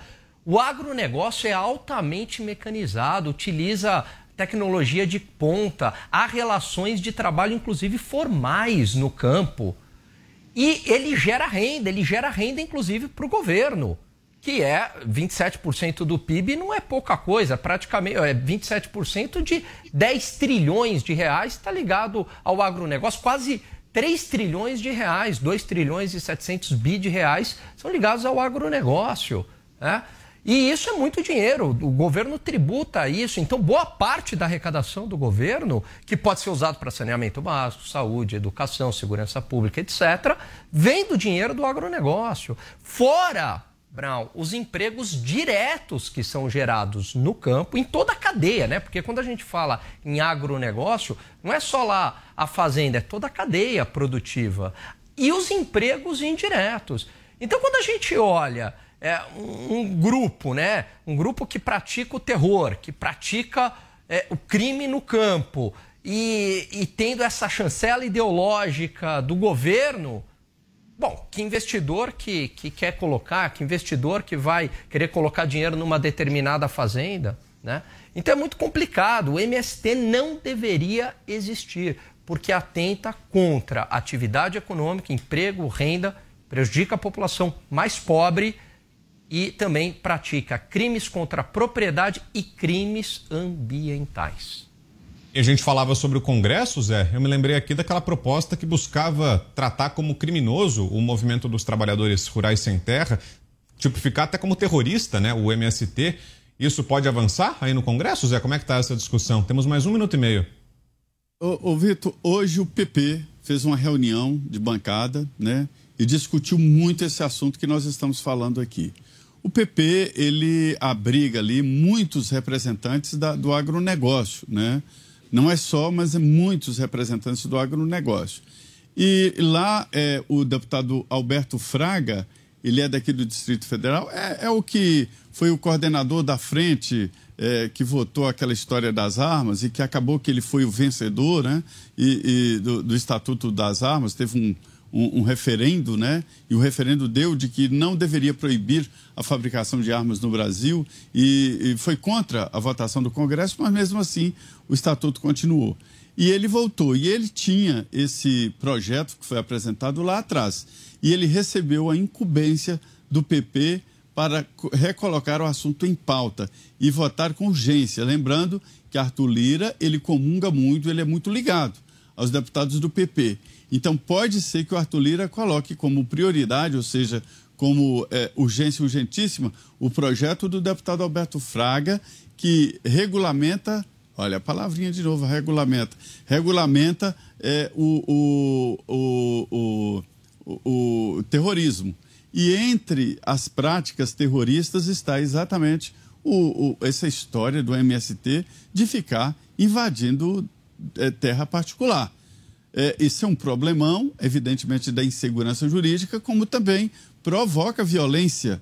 É, as pessoas vão se armar, as pessoas vão se defender e pode ser, ter iniciado uma guerra no campo. Então, é, é, olha a gravidade da situação desse movimento antidemocrático, porque isso pode provocar, inclusive, um, um, um desacerto na economia, na economia e na democracia. Porque se as, as invasões continuam, é claro que os, o, o, o campo vai se armar. Olha que perigo para a democracia. Olha como esse movimento antidemocrático é, poder, é perigoso, né? E o empresário João Amoedo usou as redes sociais para criticar o governo Lula, que não se posiciona contra as ditaduras. Na publicação, o ex-líder do Partido Novo falou sobre o fato de o Brasil não assinar a declaração da ONU contra a ditadura de Daniel Ortega, na Nicarágua, e sobre os navios iranianos que foram atracados no porto do Rio de Janeiro. Amoedo ainda chamou o governo Lula de omisso e afirmou que o discurso da esquerda a favor da democracia e dos direitos humanos não pode se restringir apenas ao Brasil. Durante as eleições, o empresário se voltou contra o Novo após declarar voto em Lula e foi expulso do partido. Começa com você, Mota. É sério que nós vamos comentar essa notícia? e você ainda é o primeiro, Mota, é, para facilitar a sua vida. eu vou deixar a parte mais saborosa para o Pavinato e eu vou convidar o nosso ouvinte a pensar primeiro, refletir por que o PT iria contra um governo estrangeiro que é o seu sonho de consumo. Aí eu pergunto a vocês: com que sonham os grandes líderes da esquerda brasileira, da esquerda revolucionária brasileira, quando chega o fim do dia, eles deitam a cabeça no travesseiro, depois de um exaustivo dia de trabalho? Com que é que eles sonham? Olha, eu acho que eles sonham com Cuba, né? a ilha, a prisão de Fidel Castro, A ilha onde o amor venceu, gente. Venceu em 1959. O amor que venceu em Cuba foi tão grande que Cuba quase provocou a Terceira Guerra Mundial, quando Fidel Castro fez um acordo com o então premier soviético Nikita Khrushchev para instalar mísseis nucleares em Cuba, no quintal dos Estados Unidos. Vocês sabem o que mais uh, os líderes brasileiros sonham? Os líderes esquerdistas brasileiros sonham com a Venezuela. Vocês sabiam que a Venezuela tem a maior reserva de petróleo do mundo? São 299 bilhões de barris. Em segundo lugar, vem a Arábia Saudita, com 266 barris. No entanto, a Venezuela foi jogada na miséria depois da vitória do companheiro Hugo Chávez em 1998. E a Nicarágua? A Nicarágua tem uma história turbulenta. É uma sequência de revoluções e golpes de Estado, praticamente um atrás do outro, desde a independência, em 1821. Inclusive, a Nicarágua, muita gente não sabe, chegou a ser ocupada militarmente pelos Estados Unidos entre 1909 e 1933. Quando os americanos foram embora, a Nicarágua é, caiu sob a ditadura hereditária da família Somoza. Depois, a Nicarágua acabou na mão dos revolucionários sandinistas. Saiu da ditadura Somoza para ficar na ditadura do Daniel Ortega. Agora, esperar que o PT se posicione contra qualquer um desses regimes aí representa, no mínimo, falta de conhecimento de política, ou então excesso de ingenuidade. E você, Pavinato, que achou dessa postagem do João Amoedo, Pavi? É, né, tem, tem, que achar, né? Tem que achar alguma coisa. é... Amoedo é a conjugação do verbo amoedar tá? na, na primeira pessoa do singular presente. Tá? Amoedar é transformar em moeda, monetizar, ou idealizar, inventar, ou reduzir a dinheiro, trocar por dinheiro. Então eu conjugo assim: eu amoedo, tu amoedas, ele é moeda. Nós amoedamos, vós amoedais e eles amoedam. Tirando esta questão da conjugação do verbo amoedar, que tem o seu sentido dentro de um dicionário, o Amoedo, como político, infelizmente, diante das declarações durante o pleito eleitoral, e agora o seu sufoco, louco, diante de reações que ele sabia. Porque Pode até ser que alguém tenha sonhado que o Lula tinha uma carta na manga na economia para ele surfar como um super presidente que levasse o país à felicidade, mas ninguém podia imaginar que ele deixa. Ninguém poderia, aliás, ninguém poderia, aliás, negar o fato de que ele seria amigo desse pessoal, que ele sempre foi. Então, tirando o eu amoedo da conjugação do verbo amoedar, infelizmente, amoedo politicamente se torna arremedo. Você, Alain, que achou dessa reação? O pessoal parece bastante surpreso aí diante da postura do governo em relação aos crimes na Nicarágua. O Amoedo faz parte da turminha do mercado financeiro que está escandalizada. Meu Deus, eu não sabia que eles apoiavam a Nicarágua. Eu não sabia que eles apoiavam a Venezuela. Meu Deus do céu. Bom, mas tem toneladas de vídeos aí, dá um, né, fonte primária, você entrar no YouTube e procurar lá os vídeos apoiando o Foro de São Paulo, apoiando o Maduro, apoiando. Vai ver, Alan, vai ver que ele amoedou essa situação. Amoedou, com certeza, ótimo. E assim não fizeram uma pesquisa básica. Então, eu não sei se eles estão querendo limpar a própria reputação, né? Prefiro até acreditar nisso. Ou se é uma completa ingenuidade para dizer o mínimo. E é curioso, né? O liberal Amoedo, né? É, ele poderia compor aí, fazer parte das frases do Tim Maia, né? que aqui o Brasil é o país aonde traficante cheira e se vicia, a prostituta se apaixona, o cafetão tem ciúmes e o liberal apoia o PT. Você, Zé? Eu, eu, eu, eu, eu não jogaria tanta pedra assim no Amoedo, não. Eu aprendi aqui na política, inclusive recentemente eh, em articulações aqui da, das Forças Armadas, dizendo o seguinte: nós precisamos de trazê-lo para o nosso lado. João Amoedo é um liberal, eu não tenho dúvida disso. Naquele momento, ele entendeu que é, é, o Lula, ele entendeu, não, não acho assim, mas ele entendeu que o Lula seria melhor. Foi por isso que ele falou significa que vamos lançá-lo ao fogo eterno do inferno. Né? Ele está sofrendo as consequências e ele esperava isso. Isso não é o pessoal dele, isso não são os aliados dele, essa não é a turma dele, não é o pensamento dele. Isso é muito claro. Se você perguntar, ele vai te responder assim. Mas na hora lá, entre os dois, entre Lula e Bolsonaro, ele entendeu que não Bolsonaro e sim o Lula. Ou seja, naquele momento ele entendeu. Mas é, é muito claro isso é muito evidente que ele foi desconfortável. É muito evidente de que ele não defende as ideias da esquerda. Ele é um liberal. Eu sei que ele é. Ele foi colega do Mota na formação desse partido, para se ter uma ideia. O que eu cobro é que as pessoas tenham mais responsabilidade exatamente nessa decisão. Eu me lembro aqui de dizer que a Venezuela, por ser um. um, um eu não sei se se é o maior reservatório de petróleo do mundo, ou que tem a maior reserva de, de petróleo do mundo, não tem a credibilidade nem capital para extrair, senão estaria muito bem. Mas quem jogou a Venezuela nisso aí foi lá atrás, sabe quem? Os avós desses que estão vivendo lá, os pais e os avós.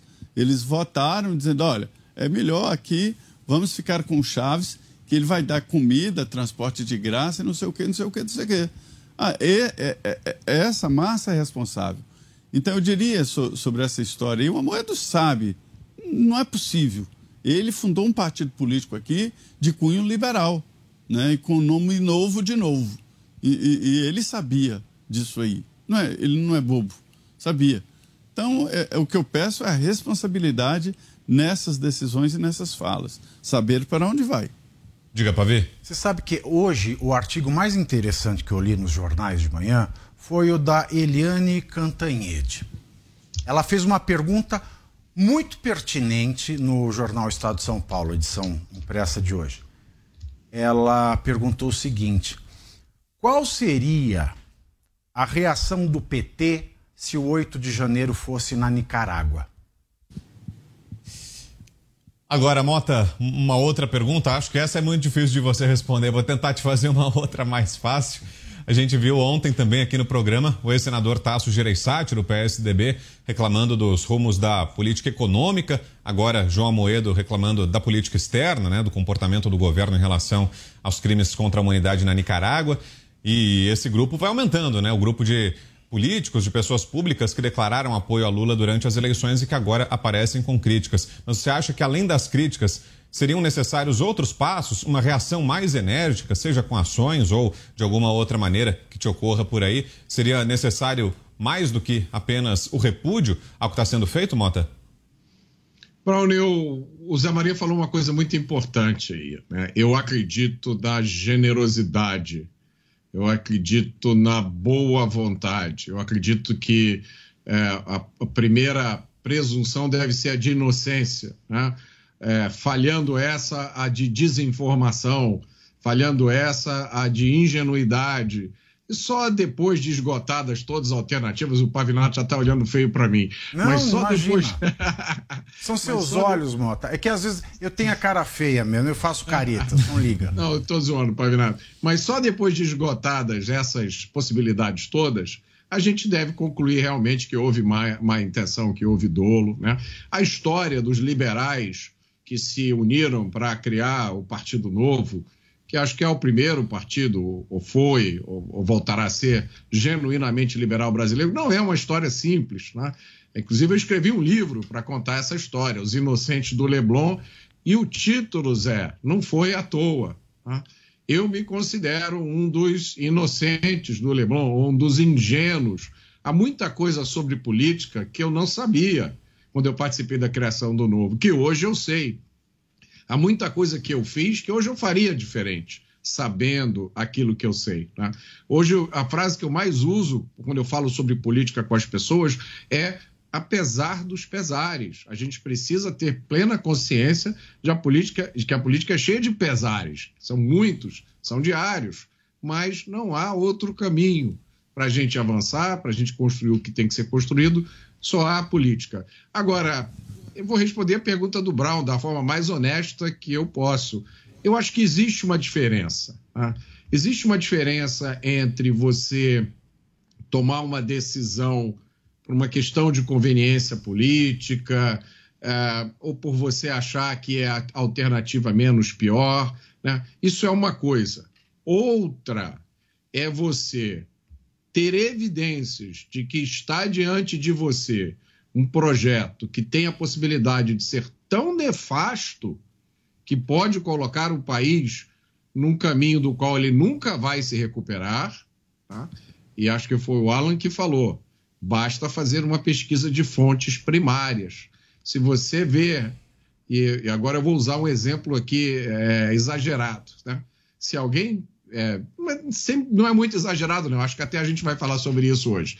Se alguém vem conversar com você e faz, por exemplo, a defesa da descriminalização das drogas, tem gente que tem essa postura. Eu acho que tudo deveria ser descriminalizado, eu não acredito que droga deve ser proibida, e você vota nessa pessoa, você não pode achar ruim se seis meses depois tiver uma banquinha de cocaína, de êxtase, de crack na frente da porta da escola do seu filho. Você não tem o direito de dizer que você não sabia que isso ia acontecer, porque a pessoa em quem você votou declarou expressamente que é a favor da descriminalização das drogas. Então, eu acho que é só isso. Eu acho que determinadas questões, tudo bem, é, talvez não tenham ficado claras, mas o que essa turma ia fazer com relação à economia, qual é a dúvida que havia? o que eles pretendiam e ainda pretendem fazer em relação à liberdade de expressão, existia alguma possibilidade de dúvida? O pensamento deles em relação à justiça criminal, inclusive o assunto que eu acabei de dizer, as drogas, existe alguma dúvida sobre o que eles pensam sobre isso? Qualquer um que votou neles, que aprovou esse projeto de poder, lamento muito, não tem o direito de dizer estou decepcionado, não sabia que isso ia acontecer. Porque eles avisaram, eles deram a receita completa do que eles iam fazer. Ainda nesse debate sobre a Nicarágua, mais uma informação: o embaixador do Brasil na ONU, Tovar da Silva Nunes, anunciou que o governo Lula tem a intenção de receber opositores que foram expulsos da Nicarágua pelo regime de Daniel Ortega. Até fevereiro desse ano, cerca de 200 nicaragüenses foram privados de nacionalidade e expulsos do país sob acusação de traição à pátria. Durante reunião da organização em Genebra, Silva Nunes disse que o Brasil recebeu com extrema preocupação a decisão das autoridades nicaragüenses. No entanto, o governo Lula decidiu não aderir à declaração da ONU contra a ditadura de Ortega. Será que esse acolhimento, Zé, é uma forma justamente de tentar reduzir o desgaste da não assinatura? Pois é, olha, Vitor, o, o, Itamaraty tem uma linguagem própria. Eu me lembro, uma vez, eu era repórter iniciante aqui e teve um problema internacional. Eu fui no Itamaraty, no Ministério das Relações Exteriores, fazer a cobertura e de lá saiu uma nota é, que o Brasil vê com preocupação. Eu voltei com aquela nota na mão e falei, pelo amor de Deus, uma coisa tão grave assim, o Brasil vê com, é, com preocupação. Aí um especialista em direito internacional me disse, olha, é, existem existe uma linguagem cifrada. Quando fala ver com preocupação, é que já é uma coisa séria demais.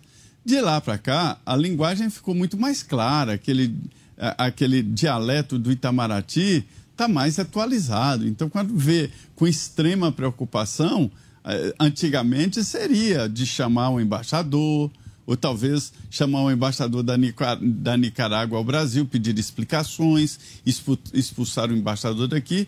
Agora não, os países já fazem isso direto, porque o mundo mudou e é, nós estamos agora entrando para uma etapa em que todos dirão: me diga com que país você tem relações que eu te direi qual é a sua opção, qual é o seu lugar no mundo.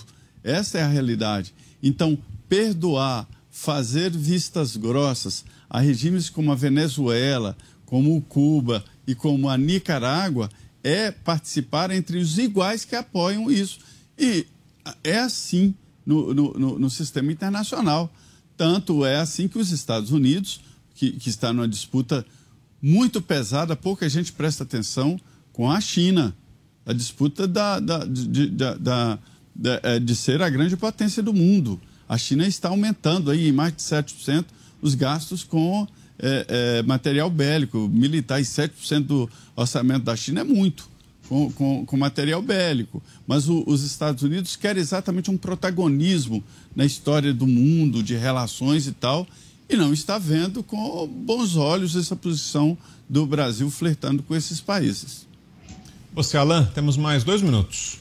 Olha, então, concordo absolutamente aí com o que o Mota falou. Os sinais, eles eram muito evidentes é, de que teria essa guinada econômica à esquerda. P primeiro, pela falta de plano, né? não havia nenhum plano de governo. Segundo, a própria declaração de vários petistas, de várias pessoas de esquerda é, raiz, né? É, dizendo que não seria esse governo mais pragmático, mais ao centro, com ideias mais liberais.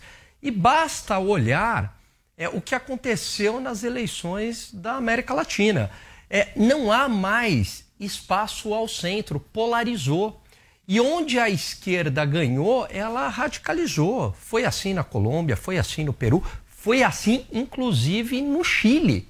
Então bastava olhar o, o, movimento que ocorreu nos demais países. E, e, na América Latina, muitas vezes os movimentos eles são é, muito comuns. E aí essa estratégia, bom, agora eu vou acolher os opositores, né? Tudo bem? Isso é uma estratégia que vem de regimes autoritários, né? Para você dar uma roupagem de democracia. Então, o regime, por exemplo, é autoritário, mas eu, olha, tem eleição aqui, eu permito determinadas críticas, justamente para vender, embalar, né? Essa pseudo-democracia. Então, isso é uma estratégia. No final das contas, o governo do PT e o PT sempre apoiou é, essas, esses regimes autoritários, socialistas, essas ditaduras socialistas. Apoiou abertamente. O que eu estou falando é simplesmente um fato. Basta fazer uma pesquisa no Google, no YouTube. Tem declarações lá é, é, do Lula para o Maduro, enfim. Então é simplesmente uma estratégia aí para atenuar as críticas. Bom, a gente chega agora aquele. Fazer um comentário. Vai lá para ver. O Tovar é um amigo querido meu. Eu conheci o Tovar em 2016. Ele servia na Índia. Ele era embaixador do Brasil na Índia. Só em 2021 que ele foi ser delegado geral em Genebra. É claro que, para quem passou tanto tempo servindo em Índia e Butão, ele não ia querer contrariar a chefia do Itamaraty e perder o seu posto em Genebra. Então eu acho que ele agiu bem, ele só seguiu as ordens dos patrões, porque o Tovar, ele é um, ele é um diplomata de carreira, uma pessoa maravilhosa e se vê aí que ele está tentando se manter num posto para o qual ele foi aprovado em 2021 e não pretende voltar para os países em que ele serviu. Bom, agora sim a gente chega àquele debate que o Mota mencionou mais cedo sobre descriminalização das drogas. O ministro dos Direitos Humanos e Cidadania, Silvio Almeida, declarou ser a favor da descriminalização das drogas por acreditar que a guerra ao tráfico de entorpecentes é um prejuízo mortal. As declarações foram dadas durante entrevista à BBC News, publicada nesta terça-feira. Segundo ele, o tema deveria ser tratado como questão de saúde pública e que sua opinião esteria sendo baseada em pesquisas, embora não as tenha apresentado. Apesar de sua posição sobre o tema, Almeida descartou que o Ministério dos Direitos Humanos e Cidadania esteja, articulando com o Supremo Tribunal Federal para que a ação seja pautada. O ministro ainda considerou que a sociedade brasileira não está preparada para descriminalizar as drogas, mas defendeu que é papel do Estado prepará-la. Começo com você, Mota. Olha, o ministro não apresentou nenhuma, não tinha com ele nenhuma pesquisa, nenhuma evidência. Eu tenho. Eu tenho um livro inteiro escrito sobre o assunto segurança pública, que tem um capítulo só sobre isso. Meu livro se chama A Construção da Maldade e eu já ofereço aqui um exemplar para o Ministério dos Direitos Humanos e da Cidadania. Eu coloco à disposição sem qualquer ônus. o ministro é, defende a descriminalização das drogas. Né? Ele não está sozinho nessa posição. É, infelizmente, é um equívoco muito comum entre pessoas que não têm o um entendimento completo dessa questão, principalmente do aspecto de segurança pública. Primeiro, vamos lembrar que a droga ela tem duas características. Né? A primeira característica da droga é que ela traz a quem a usa um enorme prazer, uma sensação de bem-estar. Tem um professor americano chamado Alan Bloom, ele faz uma observação muito interessante num livro chamado Fechamento da Mente Americana. Ele diz o seguinte: o prazer que a droga traz é um prazer geralmente associado a uma grande conquista da sua vida, né? Então, uma grande realização profissional, uma promoção que você teve, uma vitória no esporte ou a conquista de um grande amor. Né? A droga traz essa sensação boa sem que você tenha precisado fazer nada. Você simplesmente usou a droga. E aí vem o segundo, a segunda característica da droga, que é o problema, senhor ministro, a droga vicia. Ela causa uma coisa chamada dependência química, que é uma das piores, piores formas de servidão humana. É, e quase todo brasileiro já viu um exemplo prático disso. Provavelmente, na cidade onde você mora, deve ter uma Cracolândia. Você deve ter visto o estado de degradação ao qual chega um ser humano. E não é à toa que o tráfico de drogas é um dos maiores negócios do mundo. É ilusão, uma ilusão tola, achar que se liberando ou legalizando ou regulamentando, porque tudo isso vai ter que acontecer. As drogas, os traficantes vão desaparecer, eles simplesmente passarão a vender versões ilegais das drogas, não regulamentadas, mais poderosas, com combinações diferentes é por isso que eles são criminosos, é porque eles não obedecem à regulamentação.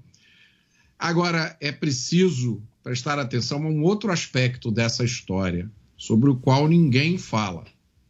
Discriminar as, descriminalizar as drogas é acabar com o crime de tráfico e com outro crime chamado de associação para o tráfico. Se isso acontecer, automaticamente Todo mundo que está na cadeia preso, inclusive chefes de facções que estão presos por esses crimes, ganham a liberdade. E aí, Pavinato, concorda? Olha, é... primeiro, isso não é o papel dele. Isso seria matéria de saúde pública e de segurança pública. Temos esses dois requisitos. Então não está é, é, nem no Ministério da Justiça, quem deveria falar isso era o Flávio Dino, e também o ministro da Saúde. E ele tem tanta coisa para ver, né? diante dos olhos dele agora, nós estamos vendo um, uma crise dos direitos humanos, que é inegável. Os direitos humanos, eles estão reduzidos lá na Declaração Universal dos Direitos Humanos, que é da ONU, que é de 1948, não é de ontem. E o Brasil, na sua Constituição, ele diz que um dos objetivos da nossa República é garantir, assegurar, assegurar e fazer prevalecer os direitos humanos. Para quem quiser entender mais, tem o meu livro que é o Declaração Universal dos Direitos da Pessoa Humana. Tá lá tudo resumidinho. E um desses direitos é o devido processo legal. Não existe pátria com direitos humanos sem o devido processo legal. Então, se diante do nariz dele eu vejo pessoas sem individualização de conduta e sem audiência de custódia na forma da lei, eu vejo uma quebra do devido processo legal. Bom, mesmo assim elas estão presas provisoriamente. Se essas pessoas, como foi noticiado essa semana, soropositivos, diabéticos, pessoas com hipertensão e tantas outras doenças não estão recebendo em tempo o seu remédio de ministração continuada, eles estão com os seus direitos humanos afrontados. Nós temos o caso da prostituição de meninas no norte do país, que foi uma bandeira levantada pela senadora Damares Alves e que foi vergonhosamente, sem motivo algum, rechaçado por muitos artistas que veem o mundo de maneira cor-de-rosa. Essas meninas no Brasil, aliás, isso é um dado do Instituto Libertas.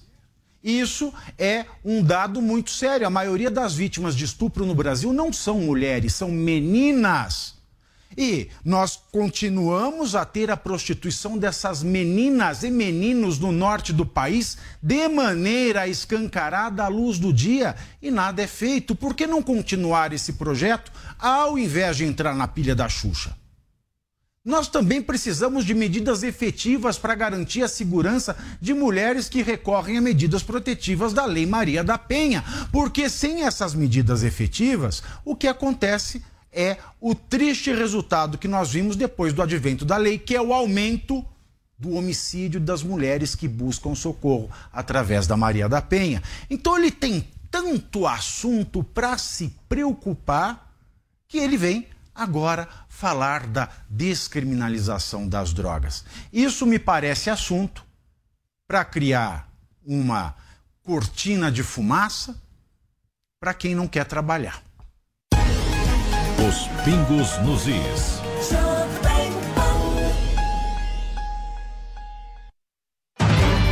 Fast News. Os destaques da última hora em reportagens ao vivo, direto das principais cidades do país. Política, tecnologia, agronegócio, economia. Com a visão de quem é especialista no assunto. Fast News, de segunda a sexta, a partir das 10 da noite. E aí, tá embarcando no mundo de apostas esportivas e não sabe por onde começar? Então conheça o vaidebob.com. Simples, fácil e intuitivo, o site te oferece as melhores odds do mercado e tem mais. Nas redes sociais, arroba vai de Bob, você tem postagens diárias sobre as principais disputas e dicas para fazer aquela fezinha. Muita gente acha que apostar é um bicho de sete cabeças, mas agora que você tem o Vai de Bob, fica relax. Então já sabe, na dúvida, vai de Bob. Todas as unidades das pizzarias Sala VIP estão atendendo como pontos de coleta de doações para que as famílias desabrigadas na tragédia no litoral norte consigam reconstruir suas vidas. Estamos em Moema, Ipiranga, Clabim, Aclimação, Tatuapé, São Caetano, São Bernardo e Guarujá. Veja a unidade mais próxima de você e contribua com o que puder. Divulgue, nós nos encarregamos do restante. Mais informações no Instagram, arroba underline. Quer ficar bem informado de um jeito rápido e prático? Entre no Telegram da Jovem Pan News. Digite arroba oficial JP News na busca do Telegram e clique em entrar. Receba as principais notícias diretamente do canal oficial de notícias da Jovem Pan News no Telegram. Ok, chefe, já chamei a Pancron. A melhor, a mais premiada, a diferenciada. Sabia que a produção de materiais promocionais, editoriais e embalagens é com ela mesma? Pancron Indústria Gráfica. Toda vez que você quiser qualidade, prazo e preço com o melhor atendimento, não tem jeito. Chama a Pancron. A Pancron resolve. Chama a Pancron, a Pancron resolve. São Paulo, 3340-6901. São Paulo, 3340-6901. A temporada do futebol brasileiro está apenas começando, mas a semana será de grandes decisões. Quarta-feira, a partir das nove da noite, o Atlético Mineiro encara o Milionários da Colômbia no jogo de ida da terceira fase da Libertadores da América. Já na quinta-feira é a vez do Santos em campo pela Copa do Brasil. O Peixe enfrenta o Iguatu no Ceará pela segunda fase do torneio. É mata-mata e muita emoção. Acompanhe todos os lances com a melhor equipe esportiva do Brasil no rádio, no YouTube Jovem Pan Esportes e no Panflix. Não perca. Os pingos nos is. É um assunto que deve ser discutido. Não sei o, o, resultado disso, não sei no futuro como será, mas a descriminalização é a pior opção e acredito sim na sinceridade de alguns que, que, que pensam em reduzir o consumo. Acho que acabar nunca vai acabar. Para você que chega agora aqui aos Pingos nos Is, a gente segue repercutindo as declarações do ministro dos Direitos Humanos, Silvio Almeida, que disse em uma entrevista publicada hoje que é favorável à descriminalização das drogas. Antes do seu comentário, Alain, Pavi quer fazer só um complemento rápido? Diga lá, Pavi. Muita coisa a dizer isso, mas é só uma coisa, Zé. Se o combate ao tráfico ele fosse tão acirrado como é o combate ao crime de invasão e quebra de patrimônio público, a guerra contra o tráfico estava vencida. Você, Alain, já te devolvo, Zé, se você quiser complementar. Vai lá, Alain. Pode, pode, pode ir. Não, pode ir, Alain. É, vai, então tá vai com bom. você. É, legal. Olha só, é, um dos argumentos eh, que se utiliza para descriminalizar as drogas é que as cadeias no Brasil estão superlotadas e não está resolvendo. E isso é uma falácia no sentido original do termo, uma falsa lógica. Na verdade, é, prende-se pouco no Brasil, porque a gente não pode olhar essa estatística apenas em números absolutos a gente tem que olhar essa estatística relativo à quantidade de crimes que são praticados no país. E pela quantidade de crimes que são praticados no país, prende-se pouco. A verdade é essa, é um país de muita impunidade. A descriminalização das drogas é o primeiro passo para o segundo discurso, que seria uma agenda de legalização das drogas. Mas simplesmente isso não vai fazer com que o crime desapareça, como meus colegas bem colocaram, primeiro, haveria um incentivo ao consumo. O álcool é legalizado na sociedade, não estou falando que ele deva ser proibido, mas o seu consumo é altíssimo. Então não haveria uma redução do consumo. Causa uma grande dependência, destrói a vida da família, destrói a vida do indivíduo, é uma servidão psicológica e é uma presa fácil para o crime organizado. Como o Mota bem colocou, a atividade do tráfico de drogas não iria desaparecer. Muito pelo contrário, ia continuar na ilegalidade. Acho que o ministro tem, deva ter outras Alan, preocupações, fazer uma como pergunta o? Pavinato falou. Alan, descriminalizar a droga não é a mesma coisa que legalizar, porque já não é crime usar. Se eu descriminalizar, eu estou descriminalizando o tráfico, aí ele vai estar fazendo uma compra e venda, vai virar um negócio. Eu acho que tem essa discussão de eh, você pode consumir, mas a produção seria proibida, a legalização Não. pegaria a produção, não seria isso? Pavinato, essa discussão, Pois eu não. até hoje não encontrei um interlocutor que levasse essa discussão a uma conclusão lógica, tá? Que é evidente, nós vivemos no Brasil, a gente acabou de falar sobre regulamentação aqui, né?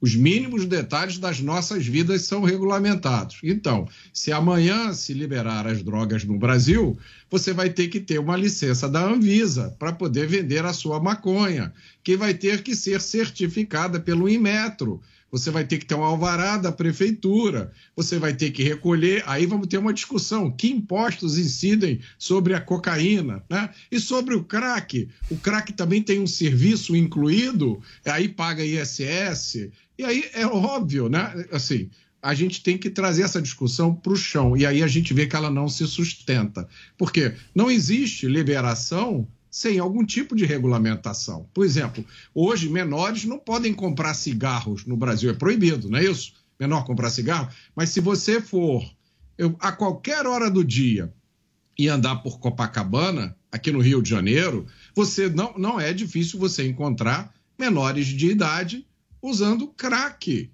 Né?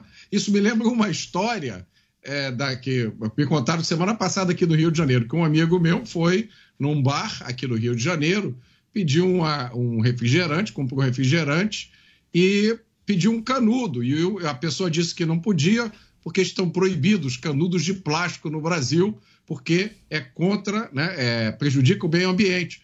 Só que esse bar tinha três máquinas de caça-níquel ali do lado. O dono do bar explorava o caça-níquel. Então, a única forma da gente perceber o tamanho da insensatez dessa, dessa bandeira é trazer a discussão para os detalhes práticos. Por quê? Como é que vai ser a regulamentação do uso da maconha, da cocaína, do crack? Ah, por quê? Vocês estão discriminando, vocês liberaram a maconha, que é droga de rico. Se prepare para ouvir isso. Mas vocês não estão permitindo o crack, que é droga de pobre. Né? E aquela droga que mata nos Estados Unidos, o fe- fentanil, A droga, você usar aquela droga é praticamente um ato de suicídio. Por que não vai liberar aquilo também? É preciso a gente trazer essa discussão para o chão. Quer completar, Alan? Ficou pendente Quero, quero, não, perfeito, Mota. E quer uma amostra grátis do que seria a descriminalização ou legalização das drogas, a Cracolândia em São Paulo ali tem uma amostra grátis do que seria. A gente muda de assunto agora, mais um destaque para você, aqui em Os Pingos nos Is. O inquérito aberto nesta segunda-feira pela Polícia Federal para investigar o caso das joias trazidas para o Brasil por uma comitiva do governo Bolsonaro vai correr em sigilo. Os investigadores da Delegacia Especializada de Combate a Crimes Fazendários têm 30 dias para concluir a apuração, mas o prazo pode ser prorrogado se houver necessidade. O inquérito foi aberto por determinação do Ministério da Justiça e uma das primeiras medidas da investigação deverá ser o depoimento de integrantes da comitiva que trouxe as joias da Arábia Saudita. Além deles, a PF quer ouvir também o ex-presidente Jair Bolsonaro e a ex-primeira-dama Michele Bolsonaro.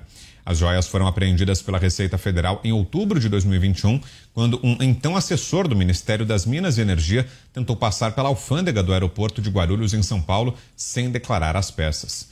Você, Zé? Pois é, ô Vitor, só desculpa, mas eu tenho que voltar lá, Claro, é, porque deu a vontade, impressão Zé. de que eu estava falando a, a- a história dos traficantes. Olha, Pavinato, eu não acho que deva ter traficante nem aliviar para traficante, não. Eu aprendi com Osmar Terra, que eu fui o autor da lei antidroga, que a- a- as drogas hoje são uma epidemia. E numa epidemia, o agente transmissor tem que ser afastado. O agente transmissor é o traficante. O que é, eu fiz uma explanação no sentido de que é, há pessoas que são contra as drogas, né? E, e que defendem a, a- a- que é uma legalização, uma descriminalização. E eu defendo esse debate porque é preciso fazer esse debate. Nós estamos vivendo uma epidemia, uma epidemia grave. E, e é- isso é bíblico. A Bíblia fala né, do consumo de drogas. Né? E nós chegamos a um ponto que, um ponto que temos que combater. Mas voltando aqui a, a essa questão das joias, eu acho desnecessário ouvir o presidente Jair Bolsonaro e a primeira-dama. Se é uma investigação sobre importação ou, ou- ou contrabando, é a Receita Federal. É saber o que, que aconteceu com cada uma dessas peças, saber com quem ficou, o que, que aconteceu com cada uma delas. E é simples, a investigação é fácil. As joias estão lá na Receita Federal. É pegar os ofícios que foram enviados, em que condição ela foi apreendida e, e- e ver o que, que aconteceu. O que não pode ficar é você, o- é, a, a Liga TV, está ouvindo de manhã à tarde, joia, joia, joia. Você vai no, no, num rádio, em outros rádios, joia, joia, joias. Isso, isso provoca um desentendimento e até um descrédito em quem está publicando. Então é preciso apurar rapidamente. Eu acredito que em dias se sabe a destinação e quem trouxe as joias e pronto, e, e, e culpa quem tiver que culpar e processa quem tiver que processar. Você, Pavinato? Bom, é, também. Isso é uma, é uma estratagema, né? uma armadilha, parece, para querer trazer o ex-presidente Jair Bolsonaro para o Brasil. Ouvi-lo, nesse já que não conseguem de outras maneiras, achamos agora é, aqui uma bomba para trazê-lo ao Brasil e talvez obrigá-lo é, a, a- a que os Estados Unidos extradite para que ele preste esclarecimentos. Enfim, é uma coisa totalmente desnecessária, por quê? Porque é um crime que essa discussão, se for um crime, aliás, que não se sabe, porque, eu repito, nós não temos uma norma criminal que condene esta conduta quando esse produto do crime ficou na mão da Receita. Ele aprendeu. Ninguém ficou com essa joia. Tá lá. O produto do crime está na mão da Receita. A Receita existe para fiscalizar. No Brasil a gente fala de presunção de inocência, mas nós temos todos os órgãos das nossas instituições que trabalham com a presunção de culpa. Se valesse a presunção de inocência, não precisaria ter raio-x, não precisaria ter gente abrindo a nossa mala quando a gente volta do exterior. Bom, então, cumprida a função da Receita lá no aeroporto, apreendeu-se o bem. Não se pagou a multa, perdeu o bem. Pronto. Devia ter sido leiloado. Acabou aí qualquer ilícito. Então não existe crime. Começa daí, não há crime. Ah, mas há um ilícito? Teve um ilícito lá, passou, quis dar uma de bacanão, colocou na mochila para ver se ninguém via, mas foi pego. E foi pego, qual é a penalidade desse crime? Ou você declara e paga a multa, ou você perde Playboy. O que aconteceu? perdeu Playboy. A penalidade já foi aplicada. Não dá para gente aplicar uma pena duas vezes ao mesmo fato, não vou dizer criminoso, ilícito ou contra regulamentações alfandegárias. A pena é clara. Tem que declarar. Declarou, passou do valor? Declare e paga o imposto. Ah, eu vou tentar passar despertão. Bom, não declarou, foi achado, ou paga o imposto mais a multa, ou fica sem o bem. Ficar sem o bem é uma penalidade. Então, não declarou? Não declarou. Tem imagem de aeroporto? Tem. Tem documento oficial? Tem. O bem está com a receita? Tá. Para que ouvir alguém? Totalmente desnecessário. Você, Mota, temos dois minutos. Olha, desde 2020, as forças de segurança do Rio estão proibidas de realizar operações policiais nas áreas dominadas pelo tráfico de drogas, exceto em hipóteses absolutamente excepcionais. Também foi proibida a utilização de aeronaves.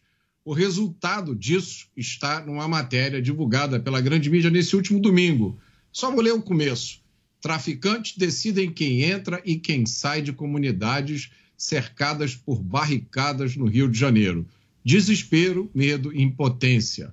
Obstáculos instalados por traficantes e milicianos têm como objetivo impedir a entrada da polícia e a invasão de quadrilhas rivais. O resultado é comunidades sitiadas sem acesso a serviços essenciais.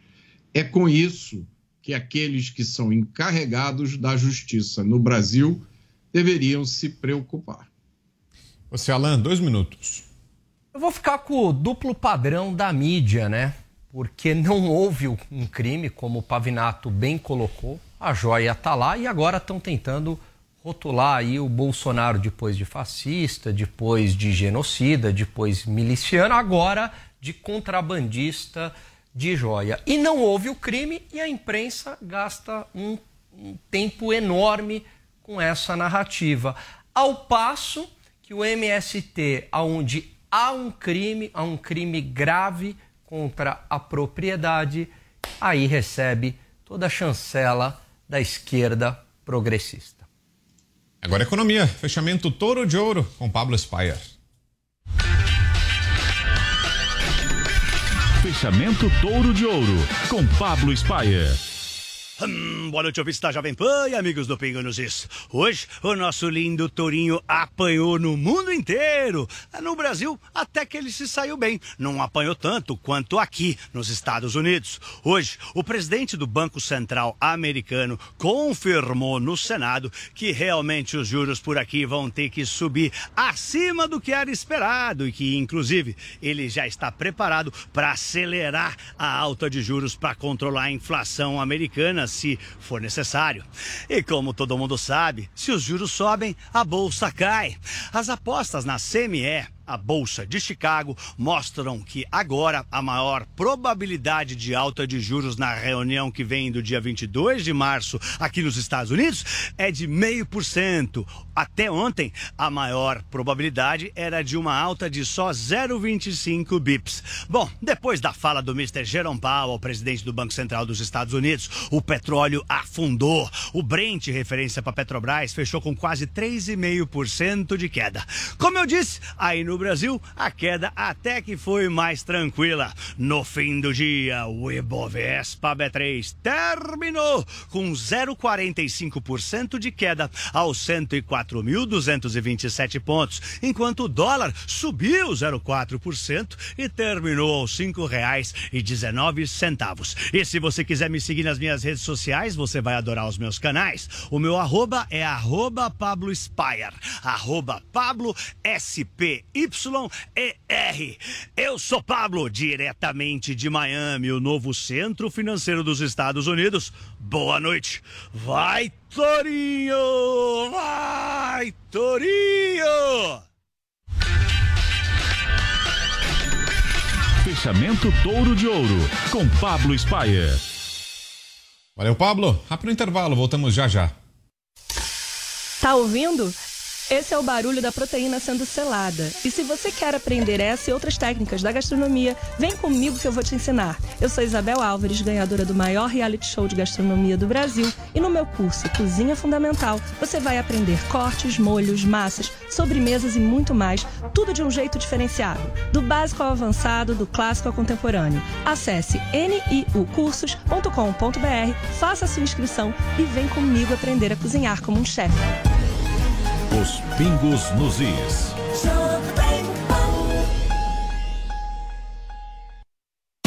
E aí, tá embarcando no mundo de apostas esportivas e não sabe por onde começar? Então conheça o vaidebob.com. Simples, fácil e intuitivo, o site te oferece as melhores odds do mercado e tem mais. Nas redes sociais, arroba vai de Bob, você tem postagens diárias sobre as principais disputas e dicas para fazer aquela fezinha. Muita gente acha que apostar é um bicho de sete cabeças, mas agora que você tem o Vai de Bob, fica relax. Então já sabe, na dúvida, vai de Bob. Sempre que algo nos emociona, nossa primeira reação é compartilhar com quem gostamos. Essa é a receita de sucesso do restaurante Trebiquieri, recomendando e sendo recomendado há mais de 10 anos. Venha nos visitar. Reservas pelo telefone 11 3885 4004 ou no nosso site trebiquieri.com.br. Você já ouviu alguém chamar uma empresa de unicórnio? Unicórnios são empresas avaliadas em mais de um bilhão de dólares. Já imaginou investir numa empresa com esse potencial? Então junte-se à Jovem Pan na caçada do próximo unicórnio. Chegou Unicorn Hunters, o reality show que é sucesso nos Estados Unidos e na América Latina, agora no Brasil e aqui na Jovem Pan News. Unicorn Hunters. Assista, faça sua avaliação e acesse unicorn.com para investir no próximo unicórnio. Unicorn Hunters. Todo domingo às 5 e meia da tarde na Jovem Pan News e na Panflix, onde e quando você quiser. 24 horas. Notícia, informação, serviço. Esta é a Jovem Pan News. Diante do cenário atual, onde vivenciamos uma alta disseminação de doenças, é necessária a adoção de hábitos de limpeza mais rigorosos. Para auxiliar a higienização da sua empresa, a Gocil oferece soluções completas com inovação e excelência operacional. A Gocil integra tecnologias e profissionais qualificados, com um modelo de gestão desenhado especificamente para a rotina do seu negócio. Para saber mais, acesse gocil.com.br ou ligue 11 2678 0600. Gocil, a maneira mais segura de confiar. A Jovem Pan News chegou à TV e para assistir a nossa programação é muito fácil. Se você tem TV por assinatura, procure pelo canal 576 na NET, Claro TV, Sky e DirecTV Go.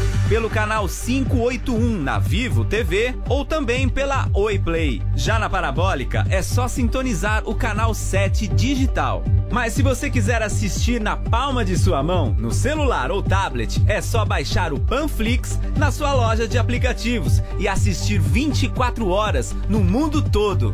Jovem Pan News. Os pingos nos is. Sua participação. Mais 30 segundinhos, Thiago Pavinato, com você, Pavi. Não, você sabe o que é maluco? O mais louco é que eles estão lutando, estão em lados opostos, discordando de uma proposta, de uma opinião técnica que não existe. É isso que é maluco. Você, Alan, 30 segundos. Mostra que o time está perdendo e perdendo de lavada. É um sintoma muito claro da falta de respostas para a sociedade. E aí tudo começa a dar errado e tudo começa a rachar. Mota? Acho que está fechado o microfone, Mota. Mas não vou descontar, não. São 30 segundinhos.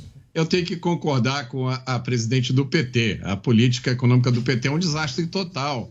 É, são ideias atrasadas. Eles ressuscitaram o desenvolvimentismo na economia, ressuscitaram os sindicalistas, re, recriaram o tal do grupo dos países não alinhados com Cuba. Isso tudo é ideia de anos 60 e 70. São ideias tão ultrapassadas, Brown, e o Zé Maria vai agora se é, lembrar do que eu estou dizendo que eu estou esperando a qualquer momento aparecer um integrante do governo usando calça boca de sino, sapato cavalo de aço e dizendo é uma brasa mora.